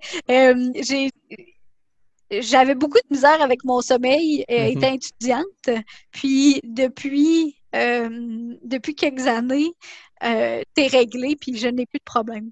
Euh, moi, ce qui m'a aidé beaucoup, beaucoup, c'est me coucher et me lever. Ben, en fait, c'est me lever à la même heure. Euh, mon chum a commencé à travailler à une place qu'il fallait qu'il se lève quand même tôt. Puis il fallait qu'il se lève à comme 5 h, 5 h 30 pour aller commencer à travailler. puis il travaillait toute la semaine, puis c'était rendu ça notre horaire. Puis quand il se réveillait, moi, je me réveillais. Puis moi, j'étais une personne de nuit là, euh, quand j'étais ado. Puis euh, quand, euh, quand j'étais à l'université, je, préférais justement me, me, coucher tard puis me lever tard. Mais avec cet horaire-là, qu'on se levait tout le temps à 5h30, 6h, ben j'avais pas le choix de me coucher à, une heure relativement, euh, relativement tôt. Je n'avais pas le choix de me coucher à 9-10 heures pour être capable d'avoir euh, ma, ma bonne quantité de sommeil. Fait que vraiment, là, d'avoir l'heure de réveil qui est tout le temps à la même heure, puis quand même assez tôt, c'est ça qui m'a sauvé pratiquement. Fait que quand je dis que la sommeil, la, la, la fenêtre de sommeil, vraiment, c'est consolider son sommeil pendant un certain moment, euh, c'est pas rien que moi que ça l'a aidé. C'est vraiment la composante thérapeutique qui est reconnue pour aider le sommeil euh, d'énormément de, beaucoup de monde. Fait que moi, ce qui m'a vraiment aidé avec mon insomnie, c'était de me réveiller à la même heure. Euh, il y a aussi euh, l'activité physique. quand j'ai quand j'ai recommencé à, dépenser de l'énergie, à, à, faire de l'activité physique, parce que pendant que j'étais à l'école, pendant que je faisais mes cours à l'université, euh, ben, c'était ça ma vie. J'étudiais. fait que j'avais pas le temps pour euh, l'activité physique. Fait que quand j'ai recommencé à en faire, quand j'ai eu fini ma maîtrise, ben juste ça, mais ça fait en sorte que tu as beaucoup plus tendance à t'endormir le soir parce que ton corps il est fatigué puis il a besoin de sommeil. Mhm. Euh, fait que l'activité physique, ça aide énormément. C'est très, très important pour, euh, pour dormir parce que, tu sais, une personne qui ne dépense pas de l'énergie, euh, le corps, il n'a pas besoin d'aller en reprendre. Euh, fait que c'est comme par exemple une personne qui est euh, qui a tendance à, la dépression, euh, une personne plus dépressive qui a pas de motivation, qui fait rien, qui reste couché assis pendant toute la journée. Mais venu le soir, elle s'endormira pas cette personne-là. Là. Fait que vraiment de dépenser de l'énergie pendant la journée, ça, ça aide. Puis ma routine, moi, ben tu sais, je vais généralement je vais lire je vais lire un, chapitre de livre ou quelque chose. Puis, je me suis habituée à m'endormir parce que moi, je fais de la couffaine. Euh, pour ceux qui ne savent pas c'est quoi, c'est euh, le silement dans les oreilles 100% du temps, quasiment. Très agréable. Ouais, fait que c'est ça. Moi, dans mes oreilles, ça cille. Puis quand, quand c'est silence le soir, ben c'est là que c'est plate, puis que euh, ça a tendance à nous garder réveillés. Fait que moi, je me suis habituée à m'endormir avec une certaine émission, puis tu sais, j'écoute tout le temps ces émissions-là. Fait que là, même si c'est pas super recommandé de s'endormir devant la télé, mhm. mais tu sais, ça, c'est tellement rendu ancré. C'est plate parce que je l'aimais, cette émission-là, mais là, je peux plus l'écouter sans m'endormir. fait que je me suis habituée à avoir un son euh, qui est tout le temps là, qui est tout le temps le même. C'est tout le temps la même, euh, la même émission. C'est pas le même épisode, mais c'est relatif. C'est les mêmes personnes qui parlent. Puis euh, d'avoir tout le temps le même bruit. Puis chez d'autres personnes, ça peut être des machines à bruit blanc ou un fan, un ventilateur, ça, ça peut aider beaucoup, beaucoup. Parce que, tu sais, le cerveau, pour qu'il s'endorme, il faut qu'il arrête de traiter l'information externe, extérieure. Fait que si euh, si on habite dans une place qui a de la construction ou qui a des, mhm. euh, des sirènes, des polices, euh, moi j'habite devant la, caserne de pompiers, fait que je les entends. fait que si on a un bruit qui va faire en sorte que ça, pas masque, mais ça fait en sorte qu'il y a tout le temps du bruit, mais là, le cerveau peut se dire OK, c'est correct, il y a tout le temps du bruit, c'est beau, je vais m'endormir, j'ai pas besoin de rester alerte pour traiter les bruits qui vont. Quelqu'un euh, qui, dort vraiment dans un endroit super silencieux, puis qu'on va appeler euh, peut-être qu'ils ont le sommeil léger, tu sais, que mm-hmm. quelqu'un marche, euh, le plancher grince, puis là, il se réveille, puis c'est comme si ça avait sonné fort. C'est vraiment des gens qui se sont habitués à dormir dans le silence. C'est ça. Fait que, tu sais, euh, moi, personnellement, c'est ça, j'ai ma routine où là, tu sais, je vais, je vais aller brosser mes dents, faire ma bouteille d'eau, je vais lire un peu euh, ou euh, écouter une vidéo de quelque chose. puis après ça, ben, tu sais, je vais, je vais aller me coucher dans mon lit. puis là, je vais, je vais m'endormir. Pour seulement dormir. C'est ça. C'est ça qui Non, c'est ça, euh, c'est ça qui est important. Le, le, lit, on essaye de pas lire. Euh, euh, tu sais, lire, ça serait pas si grave, là, mais tu sais, on essaye de pas trop gosser sur notre téléphone. Fait que, mm-hmm. tu sais, le lit, là, c'est sacré. Ça sert à dormir. Ça sert aux activités conjugales aussi. Mais ça, c'est c'est un, autre sujet. Mais ça, c'est correct. On fait exception pour euh, ces activités-là. Mais euh, on essaie de pas travailler. Euh, on, on, c'est pas le moment de régler les problèmes conjugaux, de, pour une chicane. C'est pas le temps de faire sa liste d'épicerie pour le lendemain ou de se dire, là, demain, j'ai telle, telle, telle, telle chose à faire. Ça, on le fait avant. Puis après ça, on va se coucher. Très, très, très bon conseil sur ça, c'est où qu'on peut te suivre? Est-ce qu'il y a des endroits, euh, on peut aller voir tes conférences si, quelqu'un nous écoute et veut t'inviter? Ou y a-t-il moyen de. Tu sais, je sais que tu donnes des cours cinq fois à certaines personnes, mais y a-t-il des cours que tu donnes à, à dimanche? Je sais qu'on a eu quand même pas mal d'infos. Euh, c'est où qu'on peut te suivre? Euh, j'ai pas de sociaux euh, pour, euh, pour, pour, moi. J'en avais un avant, un blog, euh, quand je faisais beaucoup plus d'apparitions médiatiques, puis que j'avais une mhm. chronique radio. Là, j'alimentais mon blog, mais là, là je l'ai plus. Écoute, on peut me rejoindre si, si, des personnes m'écoutent en ce moment avec ton podcast, ben, ils ont juste à t'écrire puis me rejoindre. mais sinon, pour avoir plus d'informations sur le sommeil, le site de la Société canadienne de sommeil euh, est, très, très informatif. Euh, puis pour ceux qui comprennent l'anglais, le site, le site de la euh, National Sleep Foundation aux États-Unis. Donc ça, c'est deux sites qui sont très, très accessibles pour n'importe qui. C'est super simple d'aller sur ces sites-là, d'aller lire sur certains sujets. C'est des billets très courts, informatifs. Puis le site de la Société canadienne a aussi euh, des, euh, des, professionnels de la santé euh, du, du, sommeil qui sont affiliés là. donc, on peut, on peut aller chercher plus d'informations. Si on a des questions par rapport au sommeil, ces deux sites-là, ça serait vraiment la meilleure façon d'aller se, se renseigner. Super, c'est vraiment cool appris beaucoup de choses. Puis je pense que ceux qui vont écouter le podcast aussi vont, en avoir appris beaucoup. Puis je pense que moi, ça va m'aider personnellement à faire des tests justement pour savoir le nombre d'heures de sommeil. Euh, puis euh, peut-être à, à moins gosser sur euh, mon téléphone. Fait. Merci beaucoup de ton temps, Jessica Lebel. Eh ben, ça me fait plaisir. Si jamais il y, a, un autre sujet que je pourrais t'inviter, je pense que ça serait super intéressant de, t'écouter dans un autre épisode. Ah, écoute, moi, je jase, je jase, j'ai plus de faim. Tu jases, tu jases. Quand, on me parle euh, sur mes sujets. Puis euh, c'est ça, tu sais, je faisais, je faisais une chronique radio avant. Mm-hmm. Euh, c'était une chronique hebdomadaire, fait qu'à chaque semaine, euh, puis, euh, tu sais, moi, ça reste que mon sujet principal, c'est le sommeil, mais en santé mentale ou juste en sciences, tu sais, ça, c'est euh, mes, mes amours, c'est ma spécialité. Fait que, évidemment, si tu veux me revoir, je vais revenir. Sûr et certain que je vais te réinviter. je te remercie beaucoup. Ben, merci à toi.